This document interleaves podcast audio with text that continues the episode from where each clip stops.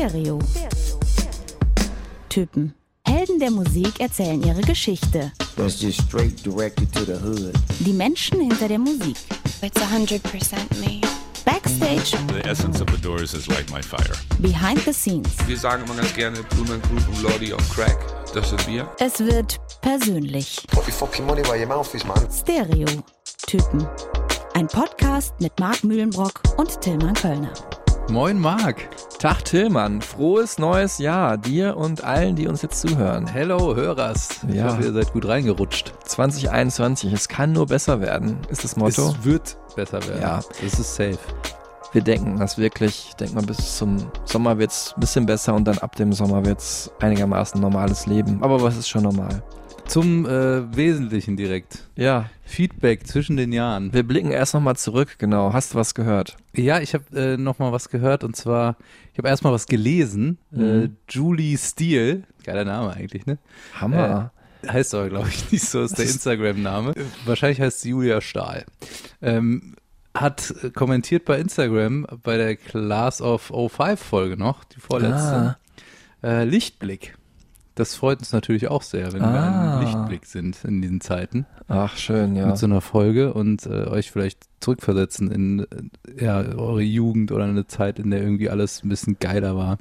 Ich habe noch Feedback bekommen, zweimal sogar von der Folge, äh, zu der Folge davor, der Depeche Mode Folge. Ähm, mein äh, alter Schulfreund Carsten hat geschrieben, ähm, hat sich sehr darüber gefreut, eine der besten Folgen Kein Philipp. bisher. Nee, und es geht auch weiter so. Äh, danke dir, Carsten, erstmal. Und äh, der andere, der mir, der mich sogar angerufen hat, ganz alte Schule, war Christian. Stefan. Ach echt? Ähm, vielen Dank auch für diesen lieben Anruf, der sich äh, direkt gemeldet hat, nachdem er die Folge gehört hat, der das gar nicht so wusste, dass wir wirklich so einen Podcast da machen. Der dachte, macht, es geht da um Beiträge vielleicht fürs Radio oder so oder Playlisten, hat das tatsächlich dann beim ersten Mal bei Depeche Mode angeklickt und war hellauf begeistert und besonders auch darüber, dass ich auch das Album Sounds of the Universe so gut fand. Und äh, ja, das war wirklich total lieb. Also ihr könnt uns auch immer gerne anrufen, sofern ihr unsere Nummer habt, unter 32 16 8. ja. Ist es die Nummer? War das die von Skandal im Sperrbezirk? Ja, ja, weil das kann man sich ja einfach merken, weil es immer die Hälfte ist, ne? 32, 16, 8. Ja. Du Fuchs schon wieder. Heute geht's aber nicht um, äh, wie heißen sie nochmal überhaupt? Äh, was? Spider-Murphy Gang? Spider-Murphy Gang, genau, ja, Spider-Murphy Gang, sondern, ach so, erst einmal Feedback zu dir noch, äh, Kruang Bin habe ich gehört. Oh, Ähm, hast du gehört? Du hast ja, mal ich habe wirklich, das, das Lied, was ich zwischen den Jahren am meisten gehört habe, war So We Won't Forget. Habe ich Guck auch natürlich innerhalb unserer äh, Stereotypen Supertunes äh, der besten Songs des Jahres, die Playlist, die wir äh, an Weihnachten rausgehauen haben. Ähm, da war das ja auch dabei und war wirklich ein Lichtblick für mich nochmal. Wenn du sie dann mal triffst, Kruang Bin Ja. oder ich, ähm, dann weiß ich auch schon, wie die Folge heißt. Ich denke also, Kruang bin ich. Ja. Passt auch hervorragend zu mir, weil ich fast auch nichts anderes wieder gehört habe, wenn ich runterkommen wollte zwischen den Jahren. Ähm, einmal schauen wir noch zurück auf die letzte Folge dann, die Best of 2020. Passt ja auch gut vom Übergang her. Da habe ich Fred Beck bekommen. Nochmal. Fred von Giant Rooks hat sich nochmal gemeldet und Ah. äh, sich bedankt. Ähm, Fand sehr schön, wie wir das eingebettet haben, seine Sprachnachricht und ähm, hat sich nochmal echt sehr darüber gefreut, äh, aufrichtig, Ach, dass äh, sie unter den Top 3 bei mir gelandet sind und ja auch äh, bei 1 Live Plan B in den, äh, auf Platz 3 der besten Alben des Jahres gelandet sind. Ah, ja, also da sieht man die Verknüpfung, das verbindende Element Tillmann irgendwie Kölner hat vielleicht. es dann ergeben, ja. Jetzt wollen wir aber einsteigen. Erste Folge im neuen Jahr und gleich wahrscheinlich der GOAT, der Greatest of All Time, der größte aller Zeiten, wie ihr hier nochmal nachhören könnt in unserer Songsekunde. Okay, ich weiß es. Ja, aber der Typ hat ja wirklich so viele Äras äh, gehabt, Ehren gehabt, Äras? Ähren. Ähren, Erata. äh, dass wir uns gleich noch zwei weitere Songs geben. Hier erstmal nochmal der erste. Von meinem Lieblingsalbum, by the way, mal kurz. Okay. Und äh, ich meine, ihr wisst es natürlich schon längst, um wen es geht, aber hier nochmal ein Ausschnitt aus dem vielleicht wichtigsten und besten Song von ihm. Einer der besten Songs aller Zeiten vielleicht. Für mich ist es der beste Song aller Zeiten. Ist so, ne? Ja, ich glaube schon. Heroes von David Bowie. Und Marc ist schon ganz aufgeregt. Ja. Weil das ist eigentlich der Grund, warum wir diesen Podcast machen. Helden und Heldinnen der Musikgeschichte war für Marc eigentlich immer, da ging es immer nur um David Bowie. Ja, äh, das wäre jetzt ein bisschen übertrieben, aber David Bowie ist auf jeden Fall für mich der größte, ja, von allen großen Stars ist er für mich der größte. So, ne? Also ich finde auch andere Bands vielleicht musikalisch manchmal teilweise besser, aber er ist für mich der absolute Held der Musikgeschichte und Hero, deswegen auch äh, unser Titel, auch in Anführungsstrichen geschrieben, äh, oder Untertitel ist es, ne? Ja, da muss ich jetzt mal sagen, ich bin so äh, stolz auf diesen Titel. Ja. Ja, Siggi Stargast. Ja, Tillmann Kölner, der alte Wortspielmeister, zurück im Game, wahnsinnig gut zurückgemeldet. Natürlich eine der größten Phasen von David Bowies Leben, die Siggy Stardust Phase und jetzt halt Siggy Star Gast bei uns hier. Siggi Stargast, ähm, wo du ihn getroffen hast und ob das überhaupt stattgefunden hat, das klären wir gleich. Erstmal der Anlass, äh, 74. Geburtstag ist heute am Release-Tag der Folge und ähm, das eigentlich Entscheidendere ist aber der fünfte Todestag äh, am 10. Januar, ähm, also übermorgen sozusagen, wenn ihr die Folge frisch vom Band hört. Wo man auch schon mal übrigens vorspoilern kann, äh, was darauf hindeutet, was für ein Timing er auch in seinen äh, Veröffentlichungen und generell in seiner Karriere hatte, weil sein letztes Album zwei Tage vor seinem Todestag äh, rausgekommen ist. Genau, ich erinnere mich noch gut, ich war damals eh schon in, total im David Bowie-Fieber. Ähm, da war die Ausstellung David Bowie ist, von der ich ja auch noch dieses Buch liegen habe. Ja, hier liegt ja übrigens alles orange. voll mit Bowie, ne? Habe ich gar nicht gesagt. Marx Musikmuseum ist, ist ein einziger Bowie-Teppich hier. Ja, die, der Bowie-Flügel mit, äh, ja, das sind hier die, du sprichst gerade die Anthologien an, ne? Also es sind ja nicht gerade eine Anthologie, sondern eigentlich sind es vier. Ich habe drei bisher, weil der erste Teil Five Years ist, kostet irgendwas um 250 Euro oder so, habe ich mir noch nicht gegönnt. Alle Platten hier am Start und natürlich dieses David Bowie ist Buch. Damals, ähm, Du auch David Bowie Shirt an übrigens, by the way. Genau, alles so ein bisschen orange gehalten heute. Und äh, ja, diese Ausstellung war damals ja eröffnet, glaube ich, in Berlin, habe ich aber verpasst und dann ging die um die ganze Welt und da war ich heilfroh, dass sie dann nochmal in einigermaßen in unsere Nähe kam, nach Groningen nämlich, ins Popmuseum dort. Und wir waren wirklich, äh, meine damalige Freundin äh, Miriam, Grüße raus an dich und ich waren ähm, eine, ja, eine Woche genau vor seinem Tod, am 3. Januar, dahin gefahren, die drei Stunden und sind da durchgelaufen und da konnte man wirklich nochmal alles sehen, alle ja, Zeiten, die David Bowie durchlebt hat, von ähm, spacigen, glammigen äh, Berliner Jahre und so weiter, auf die wir heute alle zumindest teilweise zu sprechen kommen werden. Ich war da auch beim Eurosonic Ja, Festival, das ist ja in Groningen. ja, ja, genau. Kurz da drin, das war wahnsinnig voll. Man Ja. kam fast gar nicht durch. Ja, bei uns ging es noch, es war ja auch vor seinem Tod, Ja. ne? wahrscheinlich nach seinem Tod ähm, äh, dann deutlich voller. Was ich krass fand, auch dieses Let dieser letzte Raum war ja dann so die Live-Shows und da haben wir Mhm. wirklich so verschiedene Leinwände mit Musik und seine ganzen Kostüme au ausgestellt. Der ähm, hellblaue äh, Siggy Star Dust Outfit, nicht Gast, sondern Star. Gast war ich dann wiederum bei einer Halloween-Party im selben Jahr, wo ich dann nämlich auch in hellblau gekleidet habe mit dem David Bowie Blitz auf der Nase. Geil. Kann ich auch nochmal, kann ich noch mal schicken, dann können wir es mal posten. Das Ja, Foto. hau mal raus. Und ähm, da konnte man sehen, wirklich David Bowie für mich, der Mann, der Popmusik erfunden hat. Und das ist auch das, was ihn stolzer macht als eigentlich alles andere. I think the acceptance of the music means more than anything else. The, the thing actually that means more than anything else to me as a, as an artist for the work that I've done is to see it uh, reappear in various ways and, and maybe influences that um, I, I maybe have created over the years. Um, that it's actually permeated modern music. To to have felt that what I've tried to do has made a change in, in the way music is written, and made, and whatever.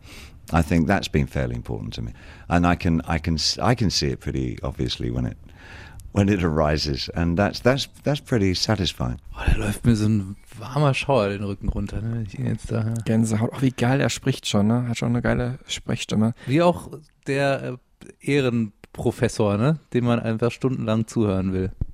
Und äh, gerade hat er gesagt, ähm, was ihn stolzer macht als alles andere, ne, war halt, dass seine Musik ja in die Popkultur eingeflossen ist. Ich habe ja gesagt, ich würde sagen, es ist eine Untertreibung. Er hat Pop erschaffen, auch von der Visualität her.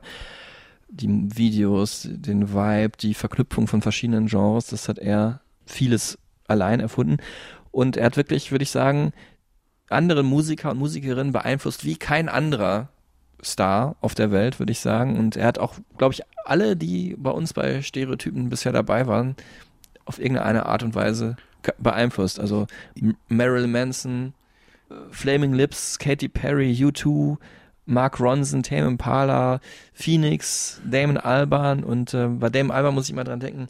Ich habe ja dieses Buch gelesen von dem Bandkollegen von Damon Alban, Alex James, dem Bassisten, mhm. ne, Bit of a Blur hat er geschrieben, Blur, die Band, natürlich Britpop Band. Und der hat gesagt, äh, manche Dinge, die bleiben immer cool, wie Skaten, Japan oder David Bowie. Da muss ich immer dran denken. Skaten, Japan oder David Bowie ist ja. geil. Ja, also auch, egal ob du jetzt irgendwie heute jemanden wie Harry Styles dir anguckst, den mhm. gäb's so gar nicht mhm. ohne David Bowie. Oder halt eben auch so jemand wie Freddie Mercury, der mhm. dann äh, Freund auch war und zusammen mit ihm Under Pressure gemacht hat. Mhm. Auch er hat seine, seinen Mut daraus geschöpft, ähm, aus, aus dem, was David Bowie vorgelebt hat. Nämlich ja. einfach sich zu trauen, anders zu sein und das zu leben und das zu verkörpern, was man in dem Moment gerade verkörpern will. Und es ist einfach, ja, ein Popstar trifft es überhaupt nicht. Einfach eine Lichtgestalt from out of space und ich freue mich sehr, dass wir ihn jetzt äh, hier richtig kennenlernen. Genau. Und das Wichtigste war auch, äh, dass er nämlich so facettenreich ist, ist auch äh, seinem ständigen Mut zur Veränderung äh, zu verdanken. Allein die drei Characters, die er kreiert hat, ja, Ziggy Stardust, Aladdin Sane, äh, Thin White Duke. Mhm.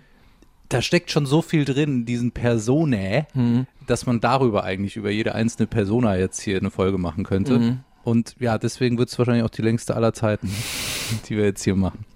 Ich hoffe, ihr haltet durch. Wir wissen noch gar nicht, wie lange sie wird. Es wird Moment. die unendliche Folge, die geht ins All sozusagen. Äh, genau. Und man darf natürlich auch nicht vergessen, er hat äh, unfassbare Songs geschrieben. Also ich, ich bin mit ihm begegnet mit äh, so, ja, weiß gar nicht, welche ich jetzt als erstes gehört habe, aber so erstens bewusst gehört, so in den MTV-Jahren, in den 90ern. Jump They Say war damals so, so ein Hit. Natürlich hatte ich wahrscheinlich vorher auch schon mal Let's Dance im Radio gehört und hatte damals mir dann die Singles Collection gekauft, eine alte Zusammenstellung von Hits, die ich auch heute noch habe, ähm, wo ich dann wirklich gemerkt habe, okay, der Mann, der hat echt einiges schon hinter sich. Weißt du noch, was du als erstes gehört hast, jemals von ihm oder was dir irgendwann mal, ja, wie du ihm begegnet bist? Bei mir war es ziemlich safe under pressure. Ja. Weil ich tatsächlich kam habe den Umweg genommen über Ice Ice Baby mit, weiß nicht, acht oder was ich mhm. da war. Und habe dann, fand das spannend, woher kommt dieser Basslauf und dadurch kam ich dann auf äh, Under Pressure. Das wäre schon ein ganz cooler äh, Fun Fact, finde ich. Äh, auch zum Beispiel, dass äh, David Bowie damals ja nämlich eigentlich einen anderen Song äh, singen sollte oder mitsingen, auch einem anderen Song mitsingen sollte von Queen, damals beide Tür an Tür in einem äh, Tonstudio in Montreux in der Schweiz. Und dann haben sie die Queen-Mitglieder gesagt, ach David, komm mal eben rüber, sing doch mal bei Cool Cat mit.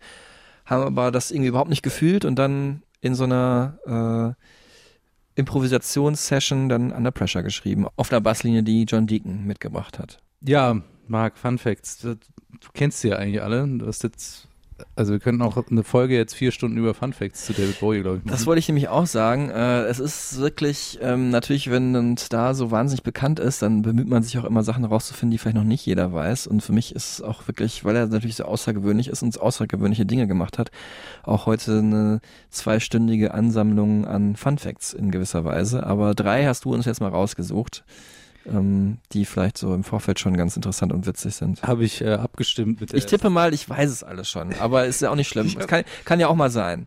Ich habe da abgestimmt mit der Stereotypen-Redaktion, ja. dass du sie auch okay findest, ja. glaube ich. ähm, sein erster Nummer 1 Hit, weißt du, was das war? In äh, den USA.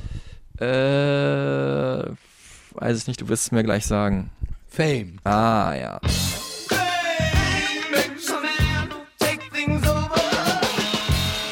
1975 hat gar nicht so wenig mit den Beatles zu tun. ist nämlich äh, co-written bei John Lennon. Ja, das und wusste ich allerdings. Ja. Man hört ihn auch in den Backing Vocals, wenn man da genau hinhört. Und an der Gitarre oder so oder am Klavier irgendwie, meine ich. Ja, er hat halt irgendwie auch mit, mitgespielt und mitgeschrieben. Ja. Ähm, was, was die da genau gemacht haben im Studio, das werden wir jetzt wahrscheinlich nicht mehr rausfinden. Aber fand ich schon mal irgendwie bemerkenswert. Ja, ich habe da noch eine Eine Äh, Ergänzung. ja, eine Ergänz, eine, eine Gänsehautgebende Ergänzung, nämlich dass äh, der äh, Mörder von äh, John Lennon, äh, David Bowie war. nein, Mark David Chapman war das, David, okay, auch, aber der ähm, hatte bei seinen Unterlagen dabei, als er verhaftet wurde, eine Theaterkarte für äh, The Elephant Man, das Stück, in dem David Bowie damals in New York mitgespielt hat. Und jetzt kommt das Gänsehautmäßige. Äh, die wäre für den nächsten Tag gewesen, äh, also den Tag, nachdem er John Lennon ermordet hat, am 9. Dezember und hätte da in der ersten Reihe gesessen, neben John Lennon. Wow. Ja, das ist krass. Also nicht direkt daneben, aber John Lennon hatte mit Yoko Ono auch Karten für die erste Reihe für das Stück von The Elephant Man für den Tag. Kann man natürlich denken, okay, vielleicht hat er sich die gekauft, weil er dann ihn, ihn und Bowie vielleicht gleichzeitig da erschießen wollte, weiß man nicht genau, Krass. dieser verrückte Kopf. Aber äh, fand ich ja beeindruckend. Gut, dass er es bei Bowie nicht getan hat, Ja. dass wir noch länger was von ihm hatten. Mhm. Ähm, allerdings auch viel zu früh äh, trotzdem diese Welt verlassen, aber da kommen wir später drauf. Ähm, Fun Fact Nummer zwei ist was nicht musikalisches, sondern was visuelles, was ja aber auch bei David Bowie immer beides eng verknüpft ist. Mhm. Es hat mit den Augen zu tun. Ah, okay, das Und weiß du weißt jetzt, worauf ich hinaus will. Ja. Ähm, wenn ihr euch Fotos anschaut von David Bowie äh, und das jetzt vielleicht zum ersten Mal macht, dann werdet ihr sehen, hat, die beiden Augen unterscheiden sich. Eine Pupille ist immer größer, permanent. Äh, und da gibt es ganz viele verschiedene krude Theorien, woher das kommt und äh, warum das so ist. Es, Ja, es wird auch oft gesagt, er hat zwei unterschiedliche Augenfarben, was gar nicht stimmt. Ja, aber es sieht so aus, ne, durch die Reflexion wahrscheinlich, als wäre Genau. eins grün und eins blau, ne?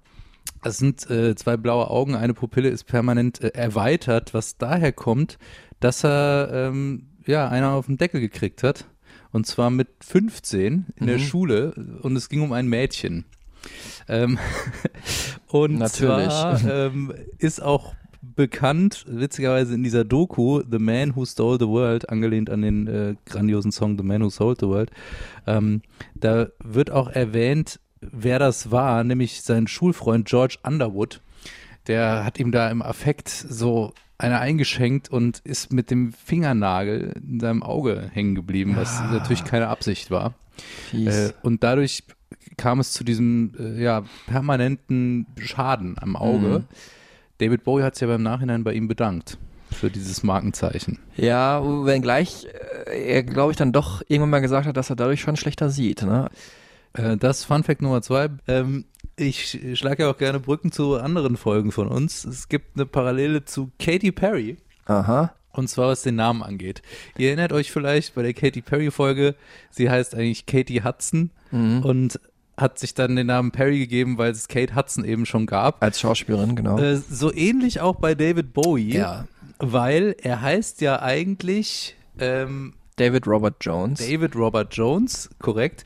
Äh, Davy Jones oder Dave Jones gab es aber schon in der Musikwelt, nämlich als Sänger der Monkeys. Ja? Mhm. Und ähm, ja, da hat er dann gesagt, das äh, geht natürlich nicht, da muss ich mir was anderes einfallen lassen und deswegen hat er sich dann David Bowie genannt. Genau. Also ich habe auch mal irgendwo gelesen, dass er sich tatsächlich auch mal überlegt hat, äh, Tom Jones zu nennen. auch natürlich ein kleiner Fehler, wobei das ist nicht äh, bewiesen. Aber ähm, ja, David Bowie hat er sich dann den Namen gegeben nach dem Bowie-Messer. Ne? Aber ich glaube, es ging ihm eher um das coole Wort. Hört sich auch tatsächlich, finde ich, ganz cool an, Bowie. Tom, Tom Jones dann vielleicht äh, verwirklicht in Major Tom, ne? Ja, In seinem großen Hit Space Oddity. genau. Kommen wir dann in wenigen Minuten zu. Okay, Marc, die anderen 37 Fun Facts, die vernichte ich dann jetzt mal hier, ne? ähm, weil wir haben ja viel vor. Ja, Jetzt natürlich erstmal zum, zum Kern dieses, dieses ganzen Themas hier. Wo und wann hast du ihn eigentlich getroffen? Weil so richtig davon erzählt hast du mir bis heute nicht. Ja, äh, Stimmt da irgendwas das war ähm, so, dass ich da so ein, ja, so ein dreivierteljähriges Astronautentraining machen musste bei der NASA in Florida und dann bin ich halt in so ein Raumschiff gestiegen auf äh, seinen Heimatplaneten. Welcher das ist, darf ich natürlich nicht verraten. Kleiner Tipp, es gibt ja diesen Song hier.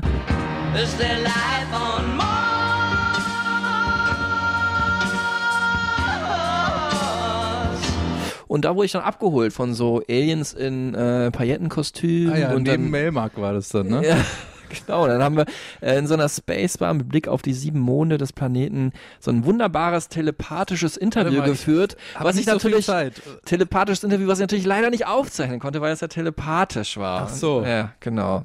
Und ähm, aber zum Glück als Ersatz habe ich da Also du hast ihn nie getroffen, Marc. Sag's doch einfach, wie es ist. ja, In deinen Träumen. Du weißt ja, bei, bei, David, bei David Bowie ist viel Traumwelt, ist viel äh, Geschichte, viel Mythos, viel äh, Space, Fantasien und ähm, aber zum Glück gibt's ja als Ersatz ein Interview aus dem Fundus der Firma, für die ich jahrelang gearbeitet habe. Ich weiß noch nicht mal von wem, äh, wer das Glück hatte, ihn 1999 auf der Erde zu treffen, zum Album Hours war das damals. Vielleicht warst du es. Vielleicht war's ich. ist Vielleicht ja, war ich's. Ja, wer weiß es. Vielleicht waren wir es alle, Vielleicht war es. Tom Jones und hat's dir per WeTransfer geschickt. Auf jeden Fall danke an meinen alten Chef Ralf, dass er uns dieses Interview zur Verfügung gestellt hat. Ähm, und ja, also ich, natürlich, ich habe ihn nie getroffen, das muss ich jetzt nochmal kurz auflösen, das habt ihr wahrscheinlich euch schon gedacht, sonst hätte ich nicht so einen Quatsch erzählt. Ähm, es wäre der Star gewesen, den ich als allerliebstes Mal ähm, getroffen hätte, glaube ich. Überhaupt Mensch, so würde ich sagen. Also ich gebe da jetzt gar nicht viel drauf. Ne? Ich treffe lieber meine lieben Menschen und meine Freunde und so weiter, aber das wäre schon super interessant gewesen, mal David Bowie zu interviewen, aus beruflicher, Wer aber auch nicht? aus privater für Sicht. Und ähm, wer nicht, auch weil er natürlich auch ein unglaublich charmanter Kerl gewesen sein soll, muss man dazu sagen. Also ich glaube, so in den 70er Jahren, wo er viel auf Drogen war, nicht unbedingt, aber äh, so die späteren Interviews in 80er, 90er Jahren, wenn man sich die auch mal bei YouTube anschaut, der kommt wirklich unglaublich charmant drüber, haben wir ja gerade auch schon kurz reingehört. Ja, für David Bowie brechen wir unsere Regel das erste Mal, dass wir nur Künstler hier ähm, porträtieren, die wir auch getroffen haben. Ähm, aber wir haben dann doch gedacht, mein Gott, der bedeutet uns, also vor allem mir, so viel und ich weiß wirklich super viel auswendig. Also es ist ja oft so, dass man sich für eine Folge nochmal hinsetzt und ne, was aufschreibt, präpariert, nochmal nachliest. Habe ich natürlich hierfür auch gemacht, aber es ist einfach super viel, was ich eh schon weiß und es wäre ein bisschen verschenkt gewesen, wenn vielleicht der Star, den ich am allergrößten finde, hier nicht mal zu Wort kommt, auch wenn ich leider nie das Glück hatte, ihn zu treffen. Und weil es natürlich jetzt auch so gut vom Timing her passt, dann sind wir wieder beim Timing, ne? Mhm. Ähm, seine ganze Karriere irgendwie getimed und e- egal, ich schweife immer ab, wenn ich anfange über ihn zu reden, weil Ja. ich dann immer, mir fallen immer gleich 14 Sachen ein, Ja. die man eigentlich noch erzählen müsste. Ähm, Deswegen gehen wir einfach chronologisch vor. Es ist ein bisschen langweilig vielleicht, aber nur so macht Sinn, vielleicht die wichtigsten Sachen so ein bisschen einzuordnen. Ähm, Ja, dann starten wir mit der Bio ähm, von dem Künstler, der der einzige ist, für den es legitim ist, diese Regel hier zu brechen, dass wir ihn nicht getroffen haben. Ähm, David Robert Jones, geboren in Brixton. Ähm, er wollte schon wirklich früh ähm, auf die Bühne Musik machen, Musiker sein. Ähm, in, in dieser Doku The Man Who Stole the World, äh, da erzählt er, dass er mit acht Jahren schon irgendwie so fasziniert war von Little Richard zum Mhm. Beispiel, dass er so ein kleiner Little Richard sein wollte. Da hat er gesagt, äh, ich habe Gott gehört, ne? Irgendwie sowas hat Genau, er ja. dokumentiert. Und dann äh, hat er aber auch ziemlich früh auch angefangen, Saxophon zu spielen. Also es war der Weg war vorbestimmt. Genau, sein äh, Halbbruder Terry, der äh, zu verschiedenen Zeitpunkten seines Lebens eine sehr wichtige Rolle spielen sollte, hat ihn Jazz nahegebracht und dann war Bowie irgendwie da beim Saxophon relativ schnell am Start. Ähm, aufgewachsen ist er äh, in so einer, ja, eher so mittlere Mittelklasse, später gehobene Mittelklasse. Die Eltern werden in dieser Doku und auch in der Doku, die ich gesehen habe, Five Years, wo es um die ersten Jahre von David Bowie äh, geht, angelehnt an den äh, bekannten Song von ihm. Ähm, die Eltern werden so ein bisschen als unterkühlt beschrieben, äh, überhaupt nicht künstlerisch veranlagt. Ähm, es wurde sogar gesagt, dass er ähm, sich selber, ja, auch eher ein bisschen ruhiger äh, verhalten hat, weil ähm, es war halt so eine hohe Fluktuation in diesem Haushalt, ne? dadurch, dass die Mutter halt noch einen, einen anderen Sohn hatte und da war mal eine Cousine zu Gast und so weiter, die da mal mehrere Monate gelebt hat dass äh, David Bowie sich immer ruhig gegeben hat, weil er dachte, wenn ich jetzt hier einen Laut mache oder mal aufbegehre, dann werde ich auch irgendwie weggegeben oder so. Ne? Diese Angst ist halt tatsächlich aufgewachsen. Und ähm, ja, also er hat dann äh, in relativ früh in super vielen Bands gespielt. Also äh, Lower Third hieß eine. The äh, Conrads. The Conrads war die bekannteste. Ähm, The King Bees. ja, The Buzz. alle notiert, genau. The Und- Riot Squad. Genau. Und äh, ja, es war eigentlich immer so, dass David Bowie in die Band kam und relativ schnell eigentlich gesagt, okay, wir heißen jetzt nicht mehr The Conrads, sondern David Bowie and the Conrads oder David Bowie and wie hießen die Riot Squad oder so. Und äh, er hat eigentlich immer so einen, äh, so einen Plan auch direkt gehabt. Ne? Also es ging nie nur um die Songs, sondern auch so, wie wollen wir aussehen? Ne? Was, wie wollen wir auf Fotos wirken? Was für Frisuren haben wir alle? Ich, ich schmink euch und so weiter. Ne? Ihr müsst jetzt Schminke tragen. Und da kann man vielleicht sagen, dass er schon ganz früh, und das zieht sich wirklich wie so ein roter Faden durch seine Karriere, ganz früh seine äh, Künstlerpersönlichkeit und das Auftreten an sich und Popmusik immer so wie eine theatrale Inszenierung verstanden hat. Also ein Song, so ganz im Kleinen schon gedacht, musste schon irgendwie, äh, da musste schon eine größere Idee dahinter stecken. Es war nicht einfach nur Geräusch, genau. zu dem man sich bewegt oder so. Und das hat er am Anfang aber noch nicht so richtig in Form gießen können. Nochmal ein, kurz zu diesem äh, optischen, also er war, hatte auch, glaube ich, so einen Nebenjob als Designer mal gehabt und so und äh, hatte auch, ja, so dann diese Flyer kreiert, welche Schrift die haben sollten und so weiter und ähm, hat sich früh die Haare gefärbt auch, ne, genau und, so. und dann, äh, das ist auch ja eine ganz entscheidende Sache, er ist ja Mod gewesen äh, und eines seiner ersten Interviews, das, das es auch bei diesem, dieser Ausstellung äh, zu sehen gab, war halt, wie er sich rechtfertigen musste dafür, dass er längere Haare trägt, Haare so lang wie ein Mädchen, äh, was ja untypisch ist für einen Jungen, ne? Ach geil, ja. Und da äh, kann ich jetzt hier springen zu Fun Fact Nummer 36.3. ähm, er hat äh, mit 17 also 1964, die Society for the Prevention of Cruelty to Long-Haired Men gegründet. Mhm. Eine Organisation, äh, die dagegen protestiert hat, dass Männer wegen ihrer Haarlänge diskriminiert werden. Und das war aber jetzt kein Witz, also es war durchaus ja. auch ernst gemeint. Ja, so war das in diesem Interview, glaube ich, ja. auch. Ja, dann sprichst du wahrscheinlich das an, wozu er interviewt wurde von der BBC oder so. Ja, er hatte halt einen wahnsinnigen Ehrgeiz, ne, sich da vielleicht politisch zu engagieren. Ähm, Tanz hat er gemacht, äh, Pantomime performt, Gedichte aufgesagt äh, und äh, in der Band Feathers mit seiner Freundin damals, äh, die den unfassbaren Namen Hermione Farthingale hatte, unglaublich. Ähm, und äh, ja, ähm, und dann hat er aber tatsächlich auch Musik gemacht. Sein erstes Album, auf dem er auch mit dieser eben bekannten, gerade beschriebenen Frisur zu sehen ist, ähm, das auch David Bowie hieß und auf dem er eben diese äh, von dir gerade eben beschriebene äh, Frisur äh, getragen hat. Und ähm, ja, in diesem Interview damals, äh, 1999, hat er äh, nochmal erzählt, was eigentlich der Antrieb für ihn ist, ähm, Musik zu machen und Alben aufzunehmen. Uh, I find it very hard to actually think of a collective audience. I tend to write uh, firstly for my own benefit. I think I, I, I think I am my own audience as I'm writing the material. Um, so therefore, that's that's why I, th- I say I, am often surprised if an audience is is uh, happy or satisfied with the work that I've written because I don't necessarily expect them to be you know i'm not writing for them so i don't ex- it's always it's delightful when they like what i'm doing because i don't it's the last thing i ever expect and it truly is it's uh, fabulous when they do like it and i think oh i wasn't wrong then you know i Uh, I thought it was good. ja, also vorrangig für sich selbst. Fair enough. Ja. Ja. Warum nicht? Wir erfreuen uns dran. Wobei bei diesem allerersten Album muss ich sagen, da haben wir uns auch nicht so sehr dran erfreut. Das stimmt. Ähm, es war so ein bisschen 60s Pop, Folk, leicht psychedelisch, hatte auch so einen leicht äh, Cembalo-Touch.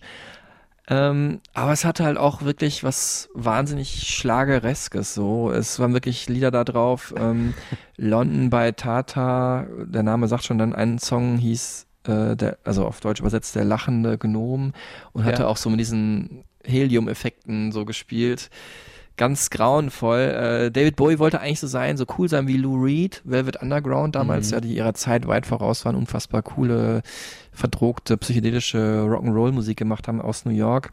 Und David Bowie wollte das in London, in England nachempfinden, hat dann aber auch selber später in Interviews äh, gesagt, aber wenn wir das gemacht haben, dann war das direkt so Kabarettmäßig, so mhm. Varieté-mäßig. Und jetzt mal ein Song, bei dem es ihm mal doch ganz gut gelungen ist, auch wenn er jetzt nicht auf diesem ersten Album drauf ist, aber ähm, weil er halt aus den Anfangsjahren ist, war In the Heat of the Morning. I'll tell you I love you in the heat of the morning.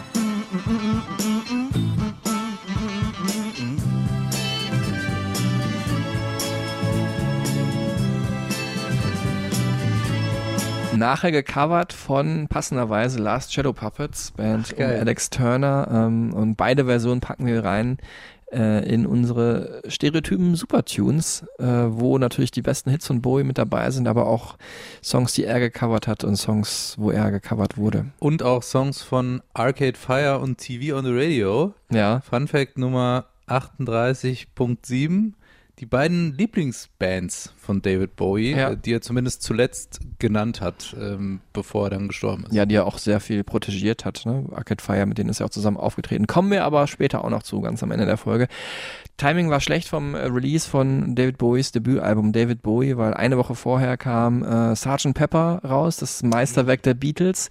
Da hat man dann doch schon ein bisschen die Unterschiede gesehen, was musikalisch äh, möglich ist, ähm, da Ende Mai 1967. Aber finde ich auch Und- interessant, wenn man das jetzt mal so rückblickend betrachtet, Mhm. ähm, wie albern, in Anführungszeichen, das erste David Bowie-Album im Vergleich zu den Beatles-Veröffentlichungen damals Mhm. war und wie er sich entwickelt hat. Also Ja. das ist alles so auf dem Zeitstrahl gesehen, wie er sich da auch ausprobiert hat. Ja, Mhm. ich meine, du hast es gerade gesagt, der, der lachende Gnom ähm, ist, viele Fans sagen, ist der schlechteste Song aller Zeiten. Ja, er, hat, er selber hat das Lied gehasst Ja. danach, ja. Und dann äh, ging das aber los, dann hat er äh, sich da ausprobiert und hat dann auch sich mit seiner ersten Verkleidung, dem Rainbow Man, ne, den Ja. hat er dann entwickelt, ähm, schon irgendwie so emanzipiert auch von dem, was sonst so popmäßig durch die Beatles halt damals an, als, als Meilenstein gesetzt wurde. Es sollte noch ein paar Jahre dauern, bis er die richtige Form für seine Musik gefunden hat. Äh, ein erster ja, wichtiger äh, Verweis in die richtige Richtung war dann schon, äh, dass er die Psychedelik aufgedreht hat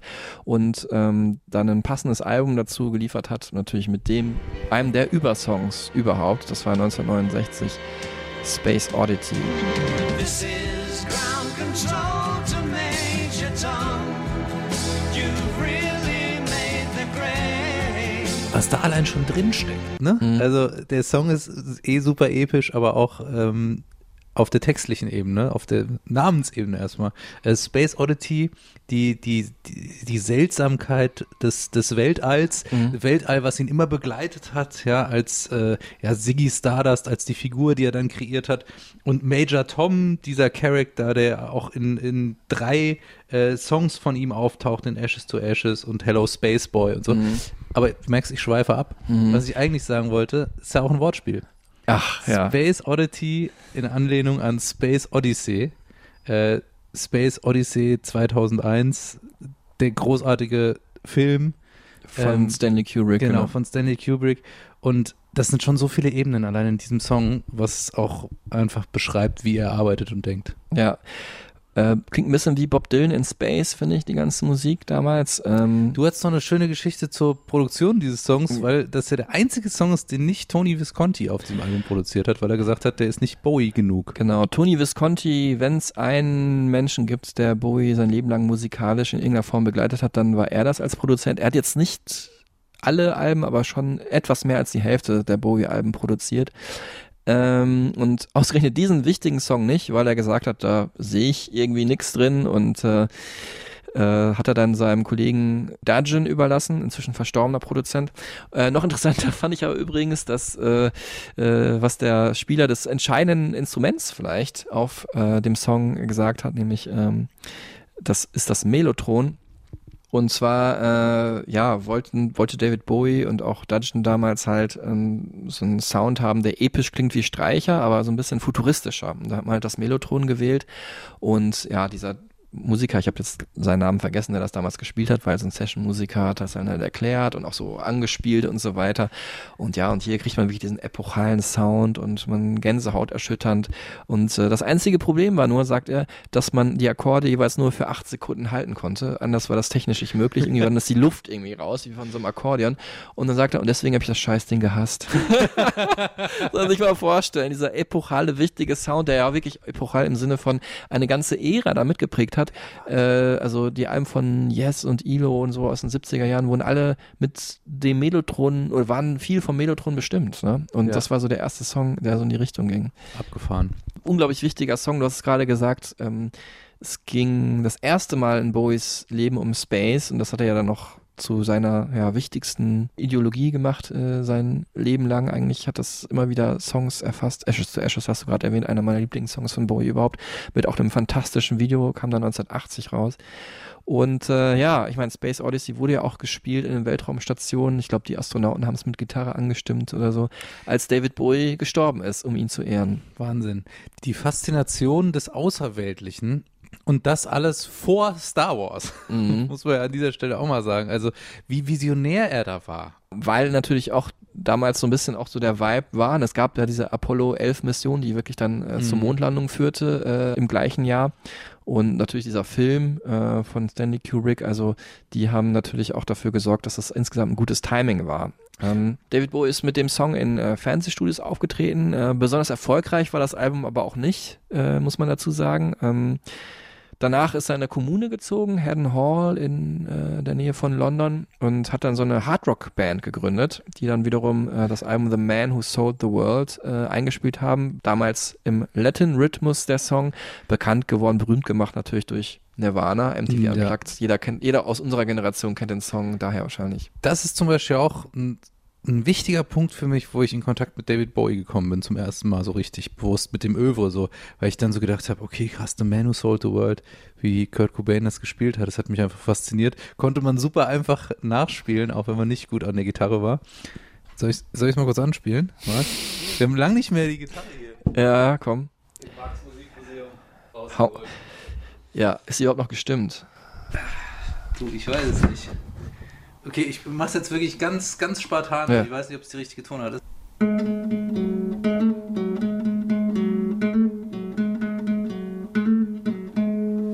Das klingt ungefähr so wie mit zwölf, als ich Gitarre spielen angefangen habe zu üben. Wir hören es nochmal kurz, äh, nicht im Original, aber in der Nirvana-Version. face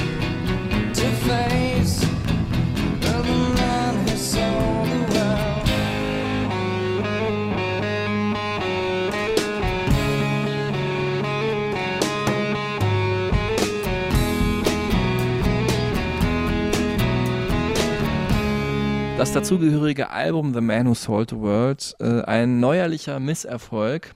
Äh, es war ein Hardrock-Album, was wo man auch sagt, Schöne, schöne Formulierung. den, äh, den Hardrock äh, mit begründet hat, aber äh, damalige Mitmusiker sagen heute, es konnte allein schon deswegen nicht funktionieren, weil es äh, David Bowie auf dem Cover zeigte, wie er einen Kleid aus der Renaissance oder dem Barock anhatte.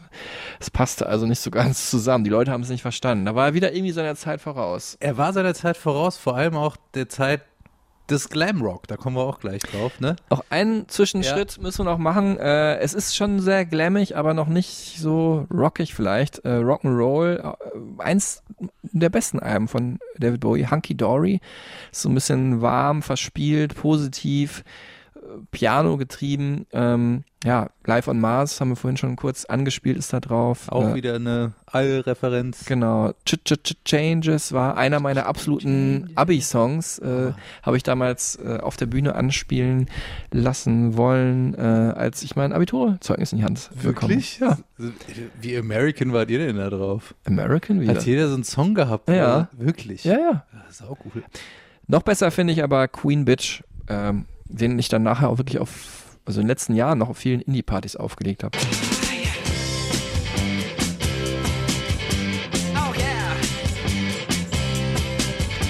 Ich habe gerade so ein Bild im Kopf von so einem, äh, wie so, ein, so eine Filmsequenz, wie Mark mit langen Haaren, so äh, mit dem, mit dem Schulranzen auf, so lässig in Richtung ähm, über den Pausenhof schwebt. Ja, das stimmt. Das ist so ein positiver Rock'n'Roll-Song. Mit 16 hatte ich auch so lange Haare, aber da habe ich den Song noch nicht für mich entdeckt gehabt. Äh, Filmsequenz sprichst du gerade was Gutes an. Äh, das ist auch der Song aus dem Ende von einem meiner Lieblingsfilme überhaupt, The Life Aquatic with Steve Zissou von Wes Anderson. Wenn die Credits rollen und Bill Murray seine Crew nochmal zusammenruft und alle nochmal auf die Belafonte gehen, das Schiff, läuft dieser Song. Ich dachte, ich möchte mit dem mitgehen und der coolste Typ der Welt sein, weil dieses Gefühl vermittelt einem der Song. Auch ein äh, Song für Bob Dylan ist mit drauf auf dem Album und einer, der äh, Andy Warhol gewidmet ist, später dann gecovert von den Stone Temple Pilots bei deren MTV Unplugged. Auch wirklich sehr, sehr schöne Nummern, finde ich. Andy Warhol auch eine wichtige Figur äh, im Leben von David Bowie und im Schaffen. Man kann es auch immer wieder ähm, so erkennen, die, die Art und Weise der, ähm, der grafischen Inszenierung auch. Mhm. Ist immer sehr angelehnt an oder inspiriert von Warhol auf jeden Fall. Kabuki auch. Also Mhm. ähm, David Jap Bowie. Japanisches Kabuki-Theater und äh, No-Theater, ne? so die Genau. Maskerade, die er dann getragen hat. Also David Bowie wie so eine, wie so eine Collage der, der Kunstform auch dieser Zeit immer in seiner Inszenierung und in seinem Ausdruck. David Bowie ein Meister ja, der Collage, kann man sagen, ein Meister dessen, dass er verschiedene Epochen der Kunst, der Literatur, der Musik, äh, der Mode zusammengebracht hat, um damit was Eigenes zu erschaffen. Und ähm, wo wir gerade das äh, Kabuki-Theater, was ja eigentlich in der Popmusik jetzt gar nicht so viel normalerweise zu suchen hat, äh, angesprochen haben, äh, das hat dann auch schon wirklich eine Rolle gespielt bei eigentlich dem nächsten großen äh, Karriereschritt von David Bowie.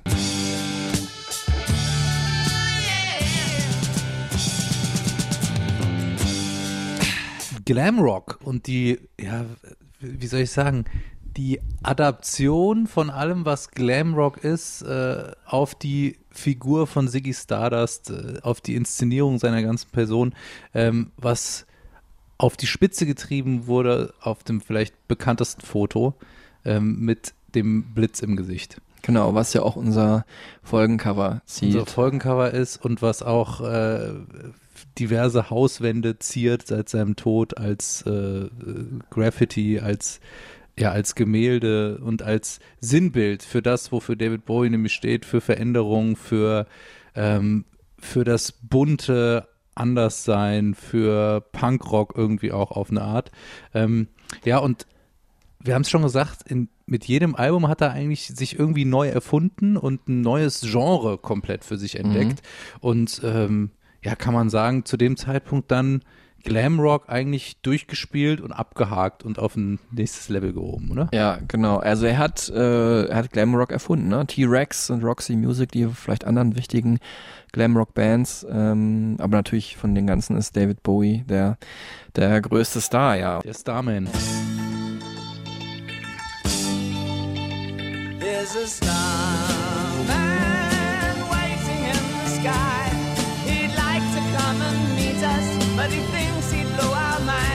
eine weitergesponnene Idee von äh, Space Oddity, was ja auch so eine Art Rollenspiel war zwischen Bodenstation und Astronaut. Und hier zu diesem Song hat er gesagt, Starman hat er in 15 Minuten geschrieben, dachte wirklich, das ist ja damals so gut angekommen, mache ich jetzt einfach nochmal. Ich habe wirklich alle simplen Assoziationen, die mir zum Thema Astronaut kommen, aufgeschrieben und die in den Song gepackt und natürlich auch in einen genialen Song, muss man sagen. Die Melodie ist ja wirklich wahnsinnig gut. Aber hier bei diesem, dieser ganzen Phase Ziggy Stardust Jahre, äh, das war so 72 bis 74, da wurde zum ersten Mal richtig klar, David Bowie, der braucht ein Medium, eine Rolle, in die er sich reinversetzen kann. Also für den ist es nicht okay, einfach nur ähm, durch London zu gehen und die alltäglichen Dinge des täglichen Lebens in Songs zu packen, wie er es in den Anfangsjahren gemacht hat, sondern der muss einen ganzen Planeten erschaffen an Möglichkeiten und die dann halt in seinem Song äh, beschreiben. Ne? Ich meine, er war David Robert Jones, Major Tom, Starman, Ziggy Stardust, Halloween Jack, Aladdin Sane, der Mann, der vom Himmel fiel, Thin White Duke, Hero, Popstar, Baal, Elephant Man, Nathan Adler, New Killer Star und zuletzt Lazarus. Also nur die wichtigsten Rollen mal zusammengefasst, ohne jetzt wirklich jede einzelne aus den äh, verschiedenen Songs, die er noch angenommen hat, zu nehmen. Ne? Und ähm, diese spacigen äh, Kreationen zu erschaffen, ähm, das war eigentlich der Grundstock seiner Arbeit, wie er hier auch in einer Doku erzählt hat, äh, Cracked Actor hieß die aus den 70er Jahren. One half of me is putting a concept forward, and the other half is trying to sort out my own um, emotions. And a lot of my space creations are, in fact, facets of me. I have now since discovered. Ja, und um das auch nochmal zeitlich einzuordnen, ja, Anfang der 70er Jahre äh, ist da jemand, der sich in Kostüme schmeißt, Mhm. in die vor- in die sich vorher nie ein Mann äh, wahrscheinlich getraut hat, also zumindest nicht im Kontext Popmusik und äh, auf einer Bühne stehen und Mhm. irgendwas mit Gitarren machen. Ähm, das war, ich habe schon erwähnt, der Rainbow Man, ne, war so seine erste Verkleidung, was ja auch schon so eine ähm, Tendenz aufzeigte in Richtung Queerness, ne, Mhm. das Androgyne.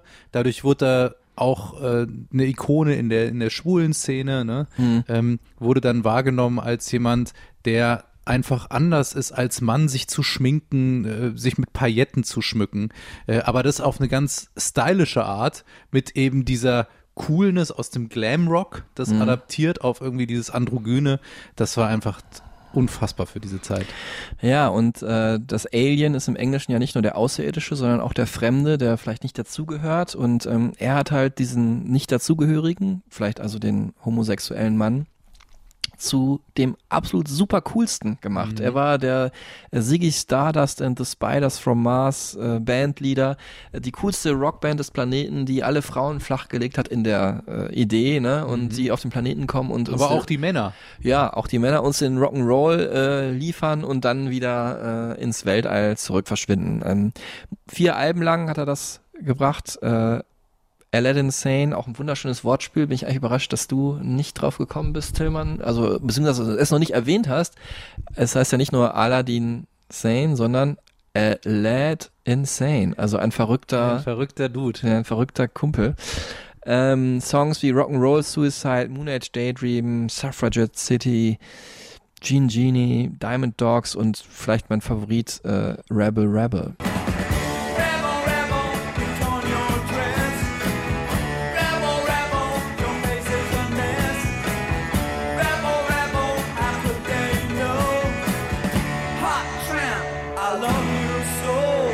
Und damit läuten wir dann vielleicht auch die nächste Ära ein.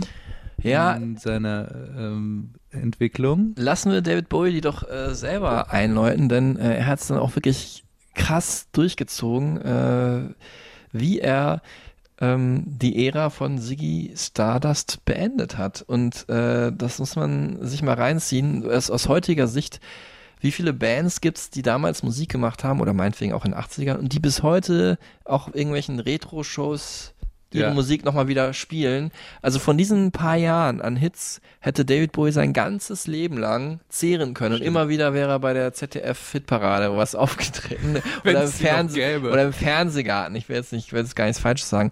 Also da hätte er sein ganzes Leben lang Tantiemen gekriegt und Kohle gekriegt. Und ähm, er hat aber die Ära von Ziggy Stardust beendet. Steve von natürlich hat er damals auf der Bühne beim letzten Konzert im Hammersmith Odeon in London äh, die Band begraben. Everybody, this has been one of the greatest tours of our life. We really, I, I first, I'd like to thank the band. I'd like to thank our road crew, and I'd like to thank our lighting people. Uh, of all the shows on this tour, this this particular show will remain with us the longest because not only is it not only is it the last show of the tour, but it's the last show that we'll ever do. Thank you. Ist das unglaublich.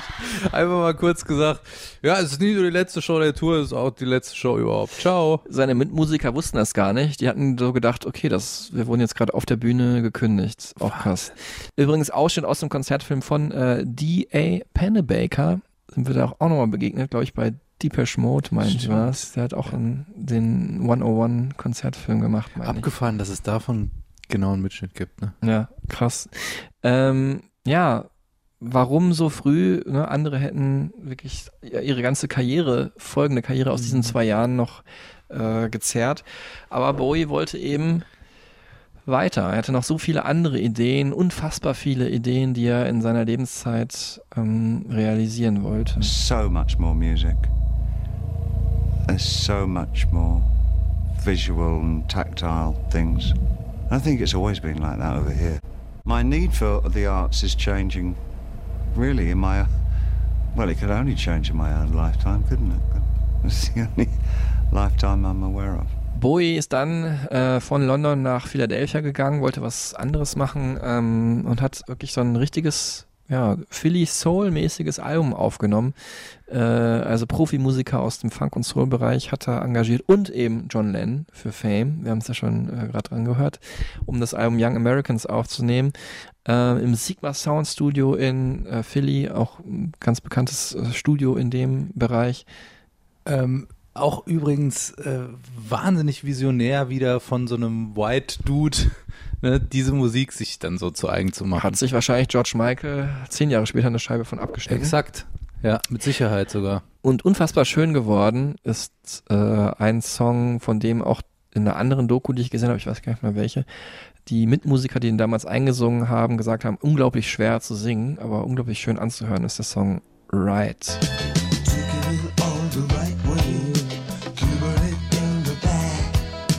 Taking it all the right way.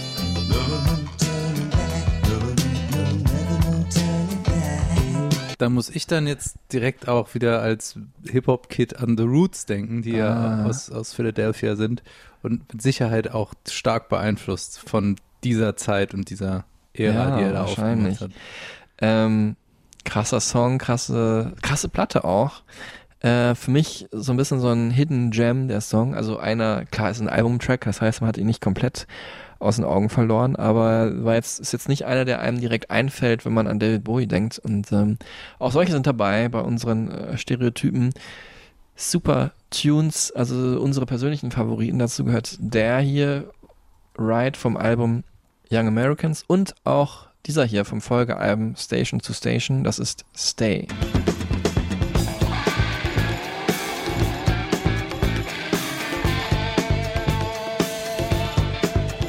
Jetzt kommen wir zu einer vielleicht nicht so coolen Phase in seinem Leben. Zumindest, ähm, ja, körperlich hat er da auch stark abgebaut. Die Drogen äh, haben ihren Weg in äh, seinen Körper gefunden. Mhm. Ähm, die LA-Zeit. Mhm. Eine Zeit lang hat er sich nur von, von weißen Sachen ernährt. Also Milch und Kokain waren die Hauptsubstanzen. Und Paprika Zeit hat er auch gesagt, ne? Genau, Paprika war dann so die feste Nahrung Ja. sozusagen, aber diese mit diesen äh, weißen Substanzen, das, da wollte er sich irgendwie, da wollte er was Reines zu sich nehmen. Und also ja, da hat er dann irgendwie gemerkt, dass Kokain anscheinend irgendwie ihm Freude macht. David Bowie wurde dann so zum Thin White Duke, ne? War natürlich Mhm. auch nur wirklich äh, ein Hämpfling dann, sich schlecht ernährt und Drogen auch noch genommen. Ähm, das Cover von äh, Station to Station, diesem Album, das er in LA eingespielt hat, in den Cherokee Studios, stammt aus dem Film Der Mann, der vom Himmel fiel, The Man Who Fell to Earth von Nicholas Rogue.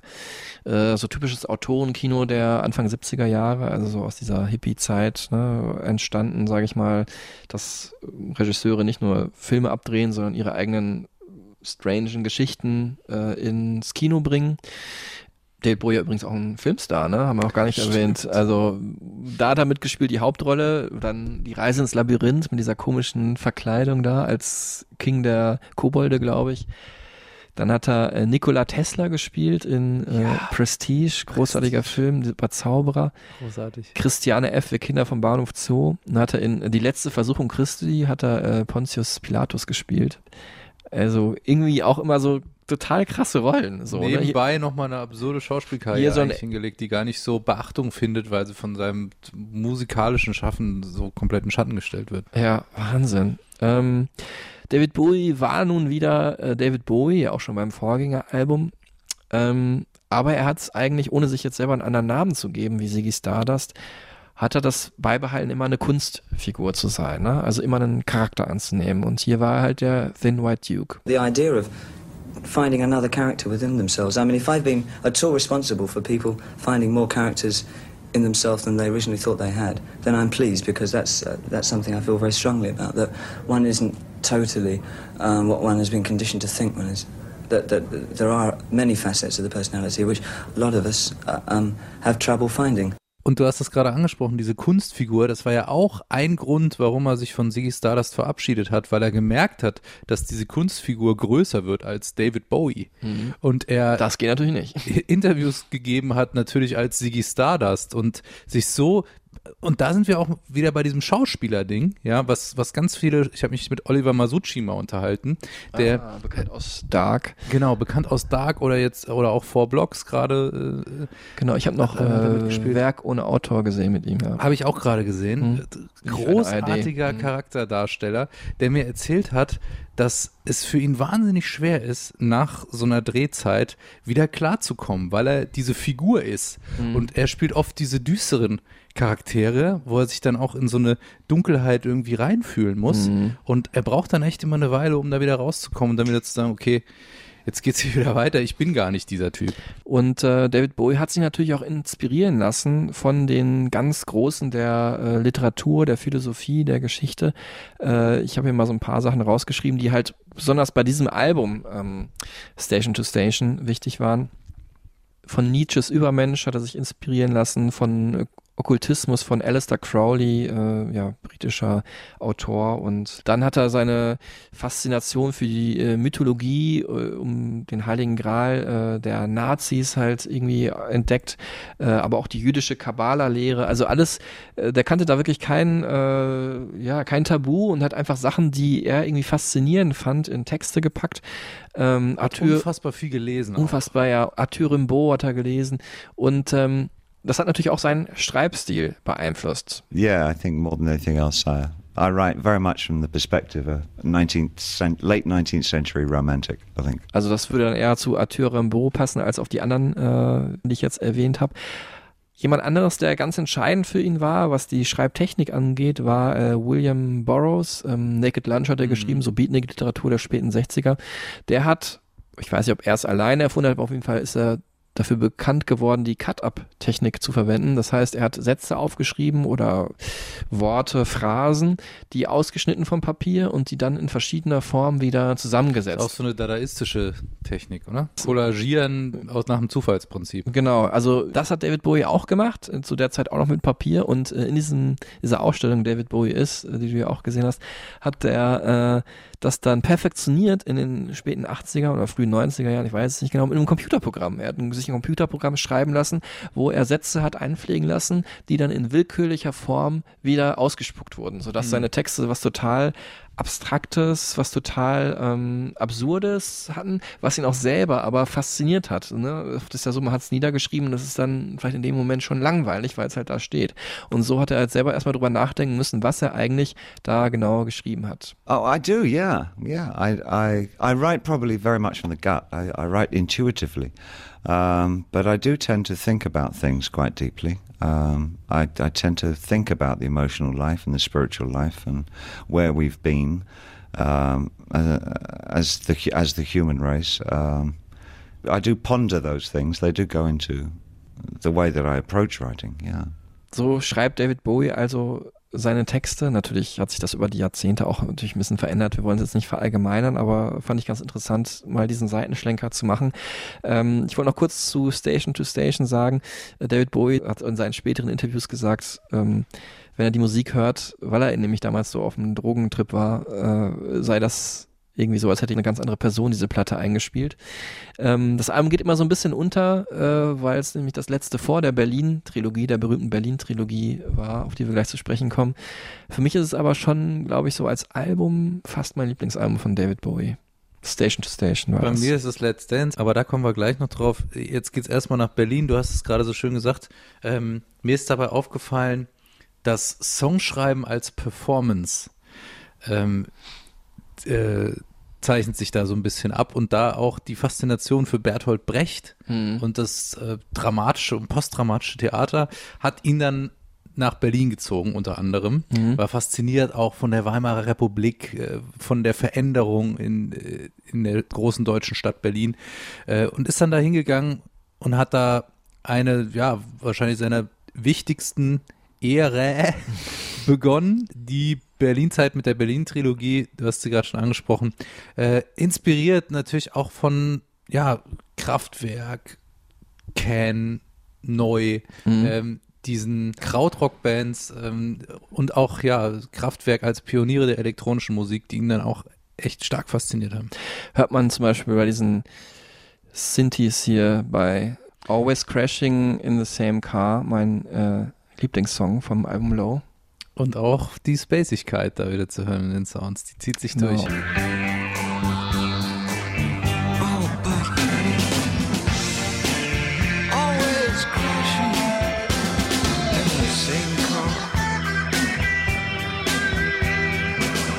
Eiskalte Synthes also. Äh, Bowie war New Wave, noch bevor es New Wave eigentlich gab. Ähm, er war Post-Punk, als Punk gerade losging, hat also Punk übersprungen sozusagen. Ähm, das Albumcover zeigt äh, Bowie auch wieder aus dem Film ähm, Der Mann, der vom Himmel fiel. Und die Songs auf Low sind ja auch einige Instrumentalstücke drauf. Die waren eigentlich auch für den Film gedacht als Soundtrack, aber äh, Nicholas Rogue, der Regisseur, hat gesagt, passt nicht. Mm, War wahrscheinlich auch noch nicht so weit, äh, dass er Synthesizer-Musik in seinen Film verwenden wollte.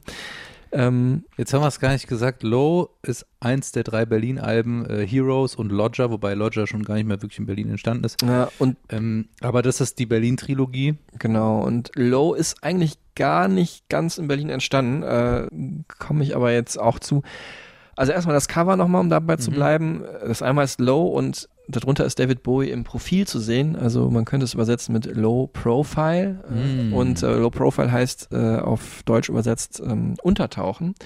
David Bowie ist äh, nach Berlin gegangen, hat vorher in Château d'Hérouville in Neuilly in der Nähe von Paris äh, eigentlich das Album Low begonnen, hat damals auch schon Pin-Ups in der Ziggy Stardust Phase da eingespielt. Und dann war es aber so, das war halt so ein Schloss und mit Tonstudio und so weiter, dass irgendein Angestellter dieses, äh, dieses Anwesens, wo er da äh, gewohnt hat, äh, Details aus dem, ja, schon wahrscheinlich ein bisschen absurden Leben von David Bowie an die Presse weitergegeben hat. Und dann hat er gesagt, okay, das ist ein Vertrauensbruch, ich ziehe weiter, ich muss irgendwo anders hin. Und dann dachte er, wo kann ich am besten untertauchen? Vielleicht in einer Stadt, die groß ist, aber auch irgendwie anonym und wo mich vielleicht doch nicht so viele kennen. Und äh, dann ist er nach Berlin gegangen. Und passend zu Low Profile, vielleicht dann auch Understatement. Er hat sich dann eingemietet in einer jetzt nicht so üppigen, eher normalen Altbauwohnung in Mhm. der Hauptstraße 155 in Schöneberg. Mhm. Pilgerstätte für Bowie-Fans seit seinem Tod. Ja, ich bin damals auch hingepilgert, ähm, als er gestorben ist. Und zwar hatte ich damals den Auftrag bekommen von seinem Plattenlabel Sony, äh, fahr mal nach äh, Berlin, da wird irgendwie, ich glaube es war am 15. Januar 2016, also am Ende der Woche, in der Bowie starb, an dem Freitag, eine Gedenkfeier stattfinden in den Hansa-Studios. Ganz viele Gäste da vor Ort, ähm, unter anderem auch äh, Eduard Meyer, der damals als Toningenieur mit, im, mit bei der Produktion Mhm. dabei war, in den berühmten Hansa-Studios, die haben sie schon mehrfach erwähnt, Ja. ne? R.E.M. waren da, Deepish Mode. ja, und ich weiß nicht, heute eine Kultstätte. Und ähm, da fand halt die Gedenkfeier statt. Und ähm, dann sind wir halt auch noch in die äh, Hauptstraße 155 gefahren, wo dann auch so ein Meer an Blumen und an Grablichtern war und äh, Fotos und, und Kussmündern an der Wand und so. Es war wirklich ein ganz schönes, trauriges Bild gleichzeitig. Und äh, er hat aber davor gewohnt, zusammen äh, mit Edgar Fröse oder bei Edgar Fröse hin aufgenommen. Der ist von der deutschen Krautrock-Band Tangerine Dream, die Bowie auch ja irgendwie beeinflusst hat. Und ähm, in äh, der Hauptstraße 155 hat er ja mit einem anderen nicht ganz unbekannten Musiker zusammen gewohnt. Äh, Iggy Pop war das. Spielst du an auf Fun Facts 14.7 oder was? Genau. Der äh, aber da nicht lang gewohnt hat, angeblich, weil er Lebensmittel aus dem Kühlschrank geklaut hat. Wahrscheinlich war David Bowie dann ein sehr strenger äh, WG-Leiter oder so. Hat aber eine, eine kleinere Bude sich dann im Hinterhaus genommen und war, äh, blieb weiterhin verbunden mit David Bowie. Debbie Harry war ja da auch mal zu Gast und hatte da auch ein ganz merkwürdiges sexuelles Erlebnis mit Bowie, was sie dann Jahre später beschrieben hat. Aber auch interessant, weil du es jetzt gerade erwähnst, es gab nie so wirklich eine Partnerin oder einen Partner an seiner Seite. Bis dahin, ja, ja. Bis dahin, sondern immer so Geschichtchen, Leute verschiedener Geschlechter war dann auch. Oder sagen wir mal, vorher gab es die mit diesem äh, Hermione, dieser Tänzerin. Und ähm, eine andere Freundin von ihm, Dana Gillespie, sagt halt auch in dem in der Doku, äh, man an der Seite von äh, David Bowie war, äh, wenn man sich richtig in ihn verliebt hat, konnte einen das wahnsinnig machen, weil er am meisten natürlich sich selber geliebt hat. So, ne? Mhm. Und äh, später dann aber war, glaube ich, war er ein sehr liebender Ehemann, war er dann mit Iman verheiratet, Mhm. äh, ganz lange Jahre, dem Model, äh, seit den 80er Jahren, glaube ich. Äh, Iggy Pop hat er aber, äh, trotzdem er sich nicht als guter WG-Partner erwies, zwei wunderbare Alben produziert. Ähm, da hören wir jetzt mal kurz rein. The Idiot, ein sehr düsteres, äh, psychedelisches, waviges Album und natürlich noch bekannter Last for Life.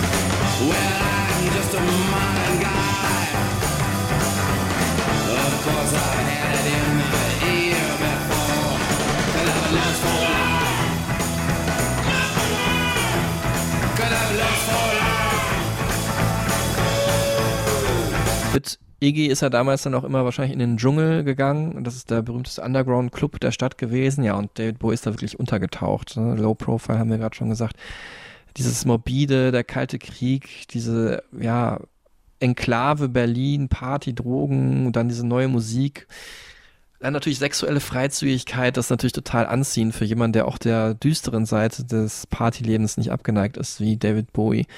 Ähm, Und dadurch vielleicht auch einen Grundstein gelegt hat für das, wofür Berlin auch heute steht. Ja? Genau. Die Freizügigkeit des exzessiven Feierns. Und äh, wahrscheinlich auch die Hymne oder eine der Hymnen von Berlin ist natürlich dieser Song hier.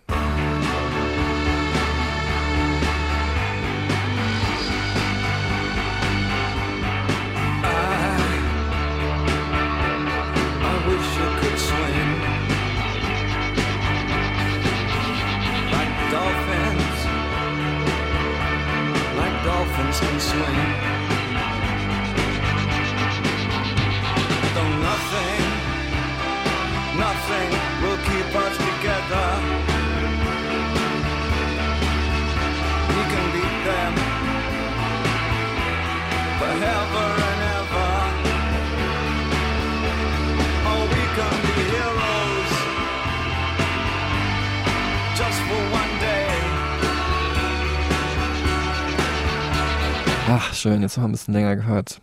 Hören wir einfach ganz, ne? Das können wir jetzt nicht machen. Aber wir sind eh schon so lange hier heute, ist glaube ich. ja auf der Stereotypen Supertunes-Liste. bei Spotify. Heroes von David Bowie gibt's auch auf Französisch und Deutsch eingesungen und ähm, es ist wirklich so Hook after Hook after Hook, finde ich, in dem Song, weil äh, also jeder Part könnte für sich allein der Refrain sein.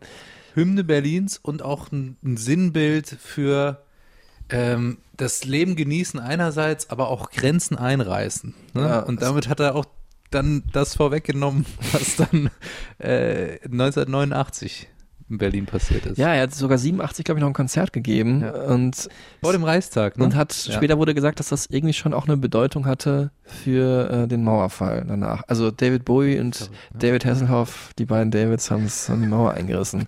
David gegen Goliath, DDR. Boah, jetzt bin ich richtig gut gerade, richtig guter Wordflow. Brian Eno, wichtiger Kollaborateur in der Zeit. Ähm, Der ja wahrscheinlich einen Schlafsack liegen hat in den Hansa-Studios, Ja. weil er da mit allen irgendwie zusammengearbeitet hat. King of Ambient Music, Pionier der Synthesizer. Ambient Music übrigens auch was, was David Bowie eigentlich erfunden hat. Ja, das Genre. Ne? Ja, Also, mit Ino, ne, würde ich sagen. genau, mit Ino zusammen ja so eine Soundtrack-Haftigkeit, ne? In die, ins Songwriting mit einfließen zu lassen. Ja, also so schwebende, sphärische Musik, das gab's ja vorher eigentlich nicht. Brian Eno hat das in seinen Soloalben kreiert, nachdem er bei Roxy Music rausgegangen ist. Ähm, andere richtige Glamrock-Band, also schließt sich wieder der Kreis. Bei Heroes dann Robert Fripp, einer der wichtigsten Gitarristen der 70er Jahre von King Crimson an der Gitarre. Er spielt halt dieses wahnsinnige, was übrigens, ich habe es mal rückwärts gespielt, sich tatsächlich auch ähnlich anhört, wenn man es rückwärts anhört. Ähm, Tony Visconti äh, an den Reglern und auch die Inspiration für den Song. Äh, denn er war es, den äh, David Bowie da Standing by the Wall gesehen hat. Ähm, also Tony Visconti, der, ja, der, der Produzent von Bowie geiler Mitproduzent, der ähm, sich halt da in Berlin mit äh, Antonia Maas getroffen hat, aus der Backing Band, glaube ich, war die von David Bowie. Und äh, das Hansa-Studio ist wirklich direkt an der Mauer gewesen, äh, in, äh, solange die Mauer noch stand, bis 1989. Und äh, Bowie hat da aus dem Fenster geschaut und sich da halt für diesen Text inspirieren lassen. Die beiden haben sich da so ein bisschen verstohlen getroffen und sich da umarmt und was genau passiert ist, äh, wird ja gar nicht im Song erwähnt, weil ähm, Tony Visconti ja eigentlich zu Hause eine Frau hatte, war verheiratet und äh, hatte da eine Affäre. Bowie hat das nicht gesagt, also ganz lange Jahre nicht erzählt, also wie er auf diese Songzeilen gekommen ist. Erst als dann die beiden sich getrennt hatten oder Jahre später noch, hat er erst oder Tony Visconti hat als erstes erzählt, dass es da um ihn ging tatsächlich. Ja, es wird als das krönende Werk, als der Mittelpunkt der Berlin-Trilogie äh, gewertet. Ähm, wobei man sagen muss, David Bowie, der hat das nie so als Dreierkette gesehen, als Trilogie gesehen. Ähm, der ist immer jedes Album einzeln angegangen. Um, I usually approach each album as a separate piece of work, and I don't identify it as being part of a, a genre of albums or a, a, an oeuvre of any kind. Um, And so that was the task, and and I identify that, and then work out the parameters for the job, based around what is the reason for this album. Um, so they are all very singular, autonomous pieces of work. That's possibly why they don't relate to each other too much, because I don't see this endless chain of albums, and this is a continuous uh, album in the line of. They are all very separate pieces of work that are taking place right now, and so nothing else. I kind of rather blinker myself off from uh, past or future, you know, on these things. Und insofern war dann auch das Album danach, äh, was heute als, kann man ja auch als Musikjournalist so machen, als letztes der Berlin-Trilogie bezeichnet wird, für ihn selber wieder ein eigenes Werk. Es ist, dazu muss man auch sagen, was wieder ein Argument für ihn ist, noch nicht mal in Berlin entstanden, sondern äh, in äh, der Schweiz und in New York. Und ähm, ja, dann kam wichtiges Album Anfang der 80er, wir haben es vorhin schon kurz erwähnt, Scary Monsters äh, mit äh, einem meiner Lieblingssongs von Bowie drauf, Ashes to Ashes. Ach, auch Hammer. Hammer gut. Und äh, dann, das war so das letzte richtig künstlerische Werk, sagen viele. Ich finde aber danach hat er halt die Kunst noch mehr mit dem Pop vereint. Bowie wurde in den 80ern zum noch größeren Popstar, zum Weltstar. Erstmal durch diese Zusammenarbeit mit Queen und Under Pressure, haben wir vorhin schon drüber gesprochen, und dann natürlich vor allem auch mit seinem eigenen Album. Und das hat diesen Titelsong hier.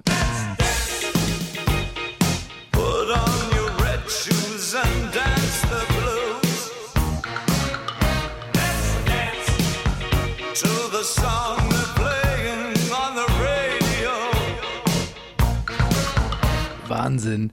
Und du hast gerade New York erwähnt.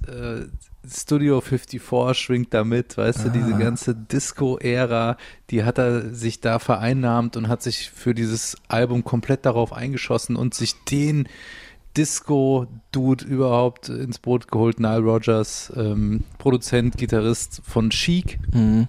Nile Rogers, muss man ja sagen, heute auch immer noch wahnsinnig relevant, wahnsinnig präsent, gerade äh, mit, mit Daft Punk bei Random Access Memories äh, Mhm. nochmal die Disco-Gitarre aufleben lassen, die ja sein Signature-Sound ist mit dieser Stratocaster, mit dieser höhenlastigen Einstellung. Super geil, wie funky er die spielt.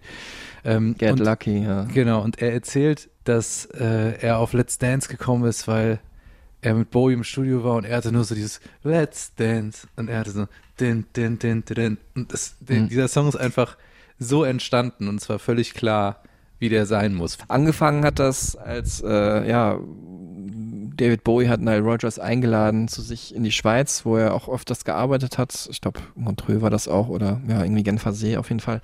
Und da hat Bowie eines Nachts Nile Rogers geweckt und gesagt, hier hör mal, äh, Akustikgitarre, äh, ich habe hier so einen so so Song, der wird auf jeden Fall ein Hit. Und dann hat er eben so ein folkiges Stück mit seiner Klampfe davor gespielt und Nile Rogers dachte erstmal, hä, was will der denn? Aber später dann hat das gerafft, so wie du es gerade beschrieben hast, dass daraus irgendwie ein Hit werden konnte. Ähm, ja, dieser Chic-Funk, der ist wirklich großartig. Bowie hat absoluten Pop-Appeal da am Start. Saxophon hat er rausgeholt. Ähm, von äh, Louis Jordan wurde er als stark beeinflusst Jazzmusiker der 40er Jahre und hat er auch zu diesem Album nochmal extrem hervorgehoben. Iggy Pops Song gecovert nochmal China Girl, um seinem alten Kumpel so ein bisschen zu helfen, der in finanziellen Nöten äh, war, weil diesen Song hatten sie gemeinsam geschrieben und dadurch hat er auch ganz viele Tantiemen dann automatisch von ihm bekommen. Was weil- dadurch auch nochmal ein Hit geworden ist. ja, und so hat Iggy dann Kohle gekriegt.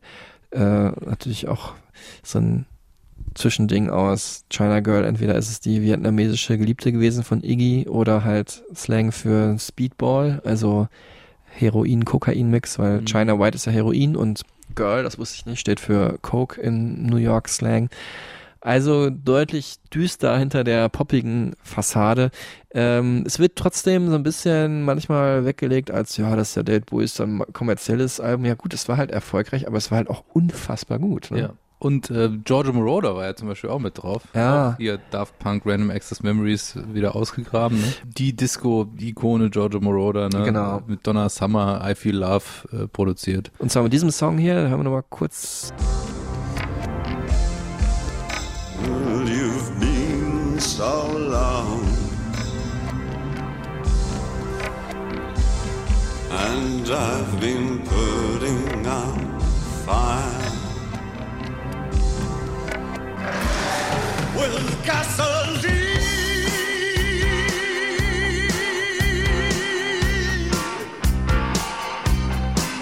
Cat People, auch für damals einen äh, Soundtrack komponiert mit, ich glaube, Malcolm McDowell und Nastasia Kinski.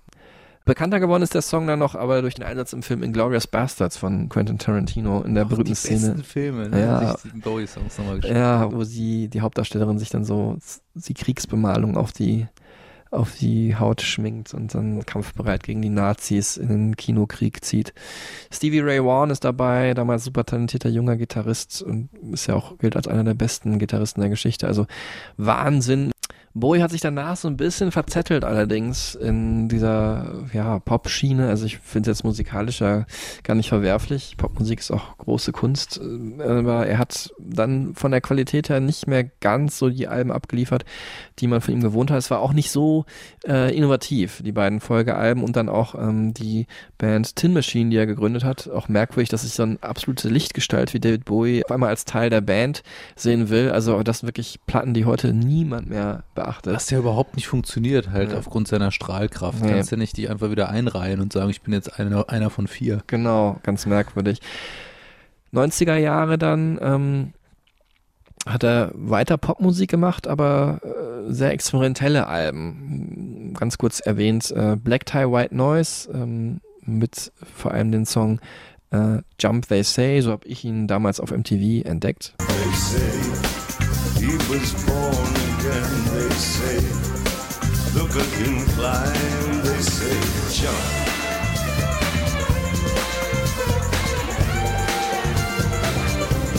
They say, jump.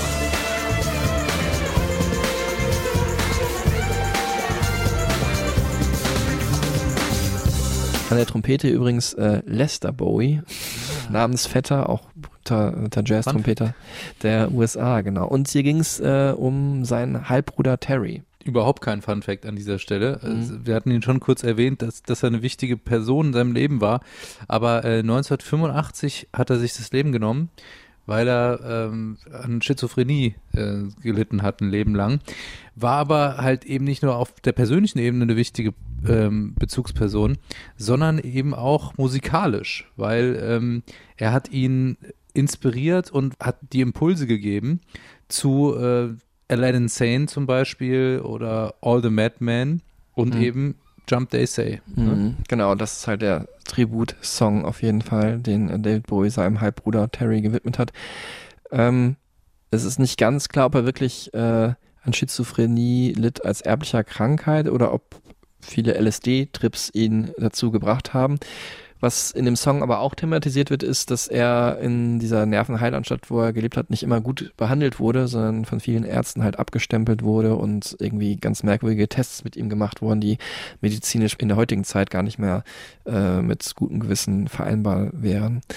Ähm, danach ging es dann weiter. David Bowie hat die äh, Figur des Detektiven Nathan Adler angenommen und das Album Outside eingespielt. Eigentlich heißt es First Outside, also erstens Outside, bekannt geworden dann durch den Song The Heart's Filthy Lesson in äh, dem tollen Film 7. Und dann hat er sich so ein bisschen mit Jungle und elektronischer Musik äh, versucht äh, auf Earthling. Ähm, Little Wonder war damals die Single, hören wir kurz rein. Stinky weather, fat shaking hand, dopey morning dog grumpy nose. Little wonder then, little wonder, Und da hat er auch mit äh, Trent Reznor noch zusammengearbeitet. Und ähm, aus dieser Zeit rührt auch meine Geschichte, die ich wahrscheinlich mein ganzes Leben lang immer mal wieder meinen Freunden erzählt habe, das Tambourin von David Bowie. Habe ich dir wahrscheinlich auch schon mal erzählt. Habe ich das schon mal erzählt? Du hast mir einiges erzählt. Oder? Ich habe ja mal David Bowie live gesehen, damals Ja. äh, beim Go Bang Festival in der Dortmunder Westfalenhalle 1997. Äh, nach unserem Abi war besagter Carsten, äh, den ich vor zwei Stunden schon mal erwähnt hatte, zur Depeche Mode Folge und ich bei diesem Konzert haben Rage Against the Machine, The Prodigy und auch äh, David Bowie gesehen als krönenden Abschluss. Und David Bowie wirft am Ende des Konzerts sein Tambourin ins Publikum und wer fängt's? Ich. Wirklich? Ja, wirklich. Unfassbar, ne? Und ich zieh's so zu mir runter und in dem Moment, links und rechts, greifen zwei andere auch nach dem Tambourin. Und hat äh, die es zerrissen. Nein, und ab da, also es war ein Typ und ein Mädchen noch und ähm, ich bin bei sowas so sehr ehrlich, so, ne? Also wenn ich jetzt gesehen hätte, jemand anders hätte es zuerst gefangen, ich als zweites hätte ich gesagt, es gehört dir. So, aber es war wirklich so, ich hatte es als erstes gefangen.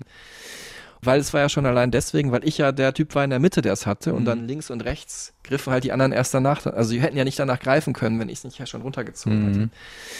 Und dann der Typ war so, ja gut, pass auf, wer es am Ende auch immer behält, schneid mir so eine Schelle ab, das reicht mir schon von dem Ja. Tambourin.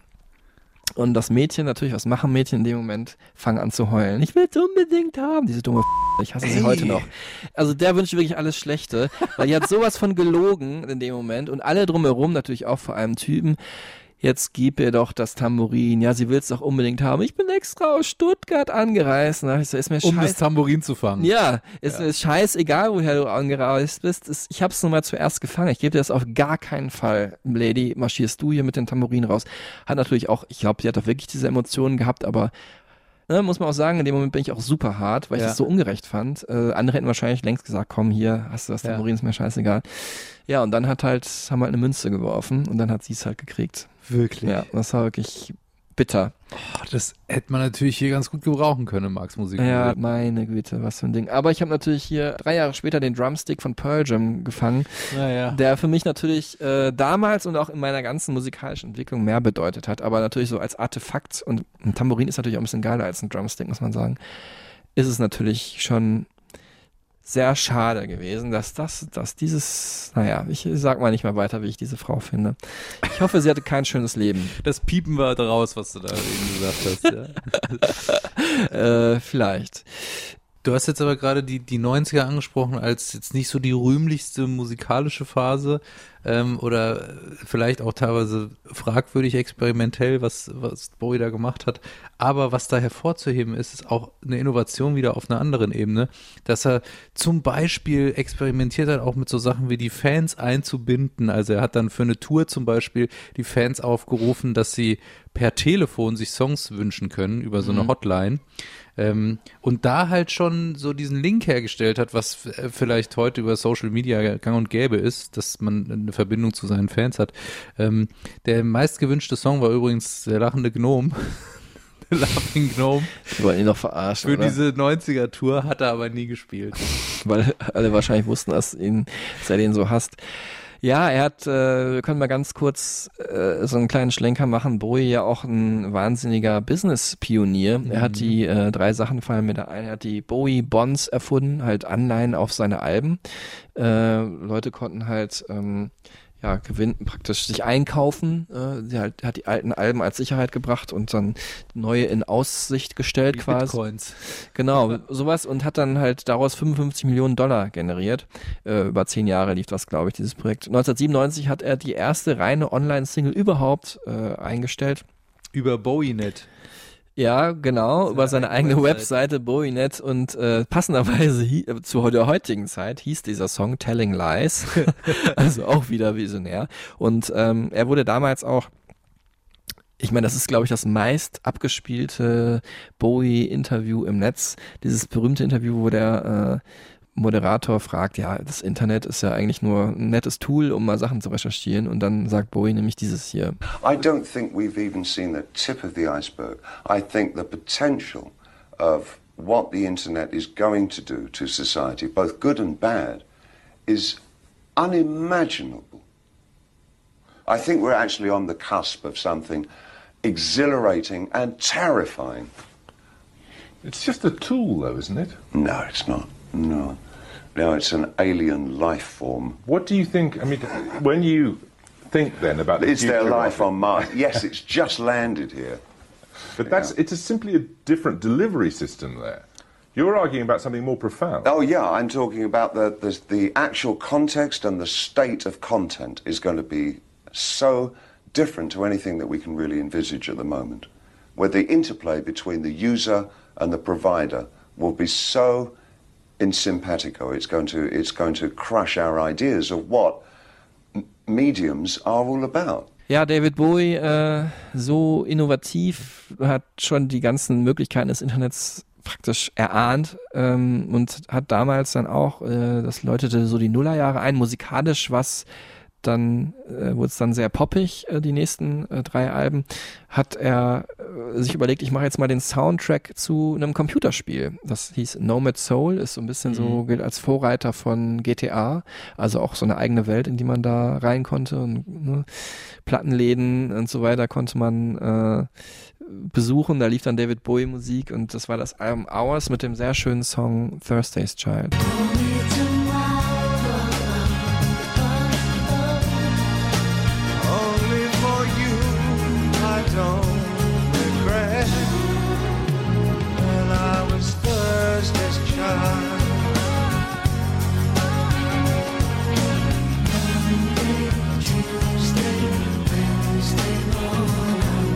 Dann kam Heathen und Reality, auch so ein bisschen die pop-wavige Schiene. Und dann erstmal zehn Jahre gar nichts. Ähm, und dann äh, kam das Comeback 2013 mit dem Album The Next Day mit dem Heroes Cover in abgewandelter Version. Denn ähm, diese Musik da zu der Zeit. Äh, Spielst du an auf Where Are We Now? Ja, hat er halt nochmal seine Berlin-Zeit Revue passieren lassen. Hier, wenn man mal genau hinhört, hört man hier auch äh, bekannte Namen äh, von Straßen in Hm. Berlin. Had to get the train from Potsdamer Platz. Ja, der Potsdamer Platz, KDW, äh, die Diskothek Dschungel, wie du erwähnt hast. Genau. Das ist auch in dem Song. Ja, Nürnberger David- Straße. Nürnberger Rostbratwürstchen. Da- David hat hier nochmal äh, auch zugegeben, dass er damals äh, auch schon äh, ein paar Jahre vorher, als er so um die 50 war, äh, dass er sich natürlich auch äh, musikalisch von seiner eigenen Vergangenheit inspirieren lässt und natürlich auch von den Geschichten, die er damals erlebt hat. It certainly reflects on styles of music that I've written before, I must say.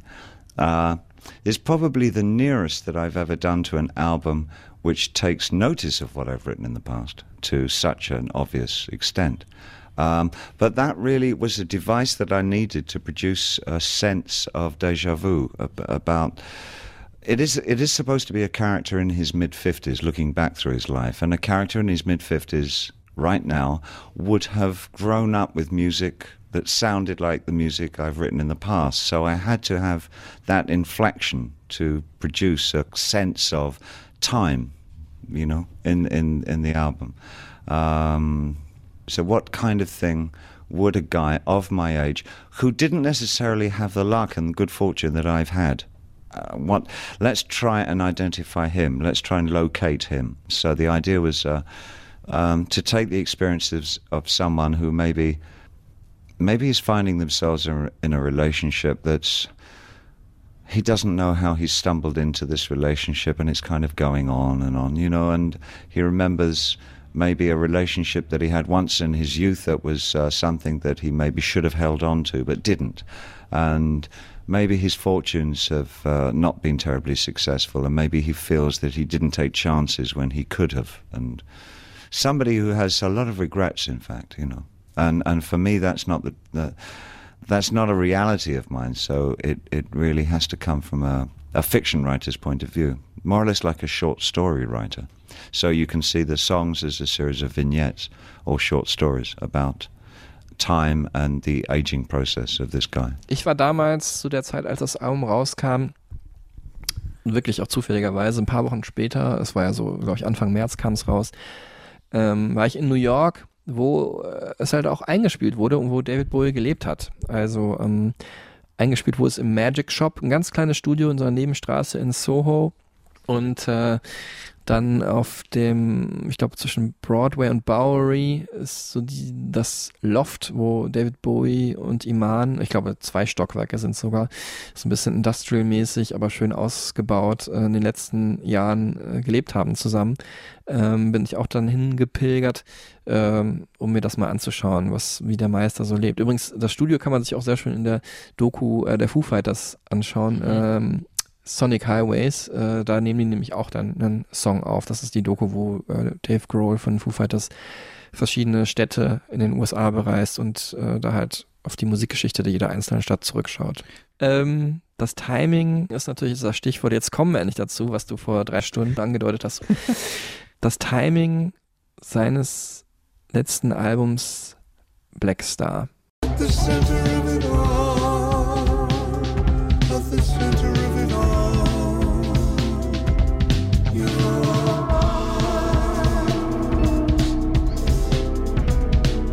Wahnsinn, ne? es, es hat so eine Schwere und so eine Wucht, so eine Kraft. Ähm, man muss dazu sagen, in der ähm, letzten Phase seines Lebens ging es ihm auch schon nicht gut. Ja? Mhm. War jetzt nie so bekannt, er hat da nie ein großes Ding draus gemacht. Er hatte sechs Herzinfarkte äh, innerhalb weniger Jahre in, in, in, in kurzen Abständen. Ähm, und es ist wirklich irre, wenn man sich überlegt. Also Tony Visconti, der Produzent, erzählt das dann auch in dieser Doku, die ich gesehen habe, äh, so eindrucksvoll und da läuft es einem dann wirklich äh, eiskalt den Rücken runter, dass er irgendwann da saß, mit David Bowie dieses Album produziert hat und sich dann so, es sind ja nur sieben Songs auf dem Album, ne? Teilweise sehr lang, Mhm. irgendwie. Ähm, und dass Tony Visconti dann zu ihm sagt, dir ist schon klar, dass du dich hier gerade verabschiedest von der Welt mit dem Album, ne? Und David Bowie hat dazu nichts gesagt. Also es ist Krass. Ja. alles wirklich, das ganze Leben, die ganze Karriere ist äh, irgendwie, könnte man denken, minutiös geplant, Mhm. aber einfach so perfekt getimed. müssen es noch mal einmal sagen. Also am 8. Januar 2016, Bowies 69. Geburtstag, kam die Platte raus, Black Star. Und äh, zwei Tage später, an dem Sonntag, ist er dann halt gestorben. An den Folgen von Leberkrebs, Mhm. ne? Was auch nicht bekannt war. Nee. Flaming Lips haben mal einen Song Is David Bowie Dying genannt, äh, weil sie es irgendwie vermutet haben. Äh, auch spannend fand ich, dass äh, Tony Visconti, der Produzent, dann auch gesagt hat, ist uns allen eigentlich bewusst, dass dieses Konzept nicht aufgegangen wäre, wenn er vorher gestorben wäre. Die komplette Inszenierung von Mhm. Lazarus, Mhm. also Lazarus, da müssen wir jetzt vielleicht noch mal ein bisschen näher drauf eingehen. Mhm. Dieses Video, dieses Verstörende, wo er da in diesem Krankenbett liegt, äh, Mhm. eingewickelt wie eine Mumie in Bandagen, Mhm. äh, wirklich eine, ja, eine, ähm, ja, nur noch, Prophetische, nu- nur noch so ein, so ein, so ein, so ein, fast wie so ein Skelett, ja, so ein, so ein Überbleibsel seiner selbst, kurz vor dem Ableben und dann diese Zeile.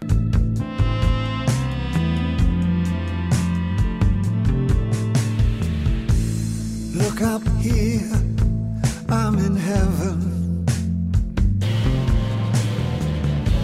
Look Up Here, I'm in Heaven, so beginnt der Song. Unfassbare Gänsehaut. Es ist, äh, ich weiß noch mal, wie Jochen Rausch, 1 Live-Chef, damals dann gepostet hat, ist das hart. Also es ist echt krass hart. Grüße übrigens an Jochen Rausch an dieser Stelle, der wahrscheinlich das wieder hören wird und mir dann schreibt, bei David Bowie hättet ihr auch mal mich fragen können. Das stimmt, Jochen, mit Sicherheit. Ähm, aber äh, das hätte wahrscheinlich dann den Rahmen gesprengt, dann hätten wir irgendwie so eine 14-Stunden-Folge jetzt. Ich wette, bekommen. Jochen Rausch hat David Bowie mal die Hand geschüttelt, bin ich mir sicher. Wir werden es herausfinden und euch nachreichen. David Bowies letzter offizieller Auftritt war ähm, Dezember 2015 bei der Premiere, nämlich eben von dem Musical Lazarus, was ich auch gesehen habe, war ja hier mal in Düsseldorf dann Jahre später mit einem Schauspieler, der David Bowie auch wirklich verblüffend ähnlich sah. Das fand ich sehr gut. Und ähm, damals wurde ich auch angerufen von unserem Kollegen Hauke, der damals der Leiter von 1 Live Plan B war und halt gefragt, ob ich abends ein Stück drüber mache in der Sendung und habe dann äh, das auch gemacht. Und bei der Party, die dann zukünftig war, habe ich Platten aufgelegt von Bowie. Also eine Woche später habe ich, glaube ich, 20, 30 Bowie-Songs gespielt an Ich dem an dem Abend. Abend auch. Ja, das war echt wahnsinnig tolle Erfahrung. Und ähm, ja, und die, in der ganzen Welt haben die Menschen reagiert. Wir hören noch mal kurz hier, wie es in Brixton war, seinem Heimatstadtteil.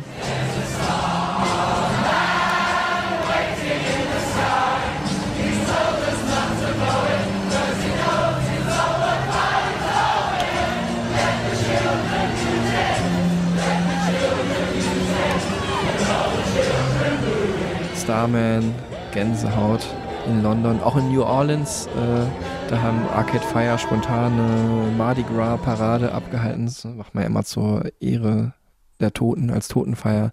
Und hier hören wir nochmal kurz äh, Bandchef Win Butler, was ähm, David Bowie ihm und seiner Band Arcade Fire bedeutet hat. I think that he taught us a lot about not really caring what people think about you and and trying to be true to your art and trying to be true to your instincts.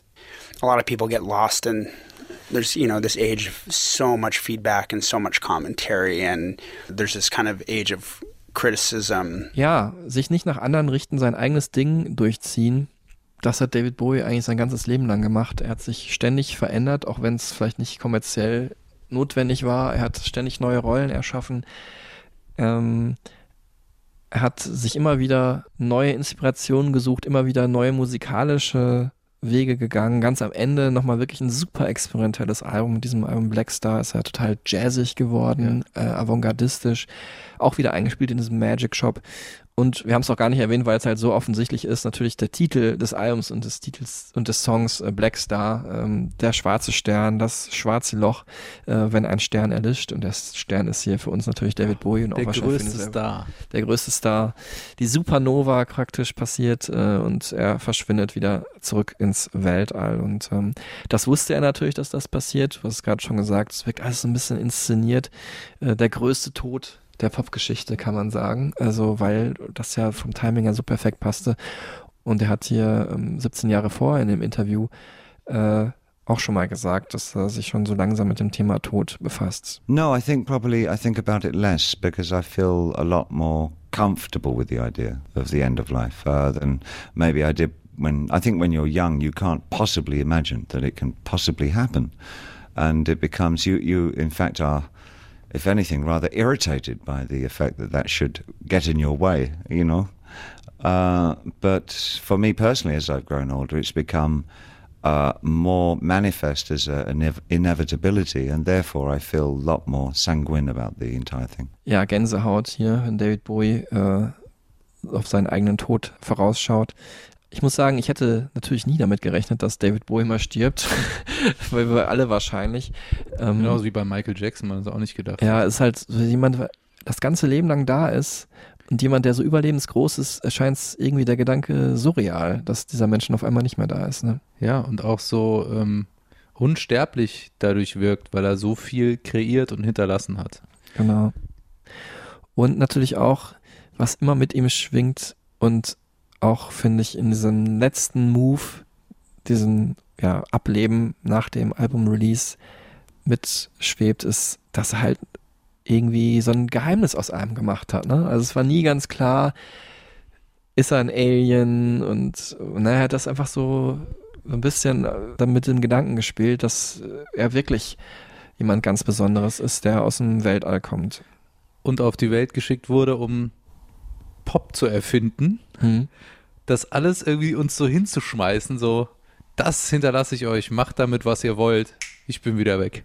Genau. Und äh, am Ende verschwindet er und sein letzter Song auf dem letzten Album heißt ja auch I Can Give Everything Away. Hören wir nochmal kurz rein.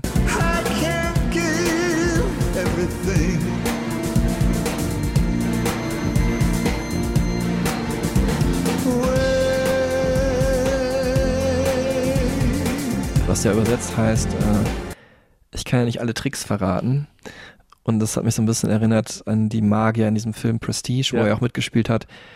An diesen einen Magier, dessen größter Trick ja sein ganzes Leben war. Er hat Genau. das ganze Leben lang durchgezogen, den Trick. Und äh, so war auch das Leben von David Bowie für mich.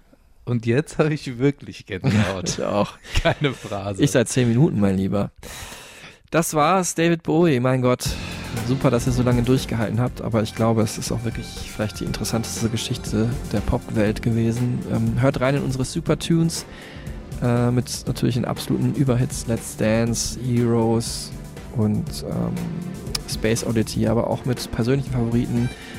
Haben schon einige genannt. New Killer Star finde ich ein relativ später Song, finde ich noch super. Oder Die ganze Let's Dance einfach. hoch Shake It, runter. das letzte Lied von Let's Dance, finde ich super. It's No Game. Also, Aber eben auch Blackstar und Lazarus. ja, die müssen auf jeden Fall auch mit rein. Das wird wahrscheinlich der.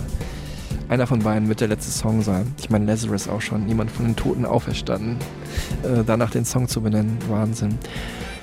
Wir legen uns jetzt hin in Winterschlaf sozusagen. Traditionelle Winterpause bei Stereotypen.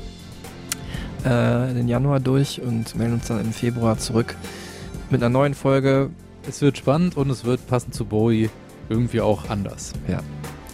Vielen Dank auf jeden Fall, dass ihr wieder dabei wart. Ähm, feedbackt, folgt. Ähm, ich bin gespannt, ob Jochen Rausch sich meldet und uns erzählt, wie er David Bowie mal getroffen Ob Jochen Rausch hier das nächste Mal neben mir sitzt, da bin ich gespannt. hat.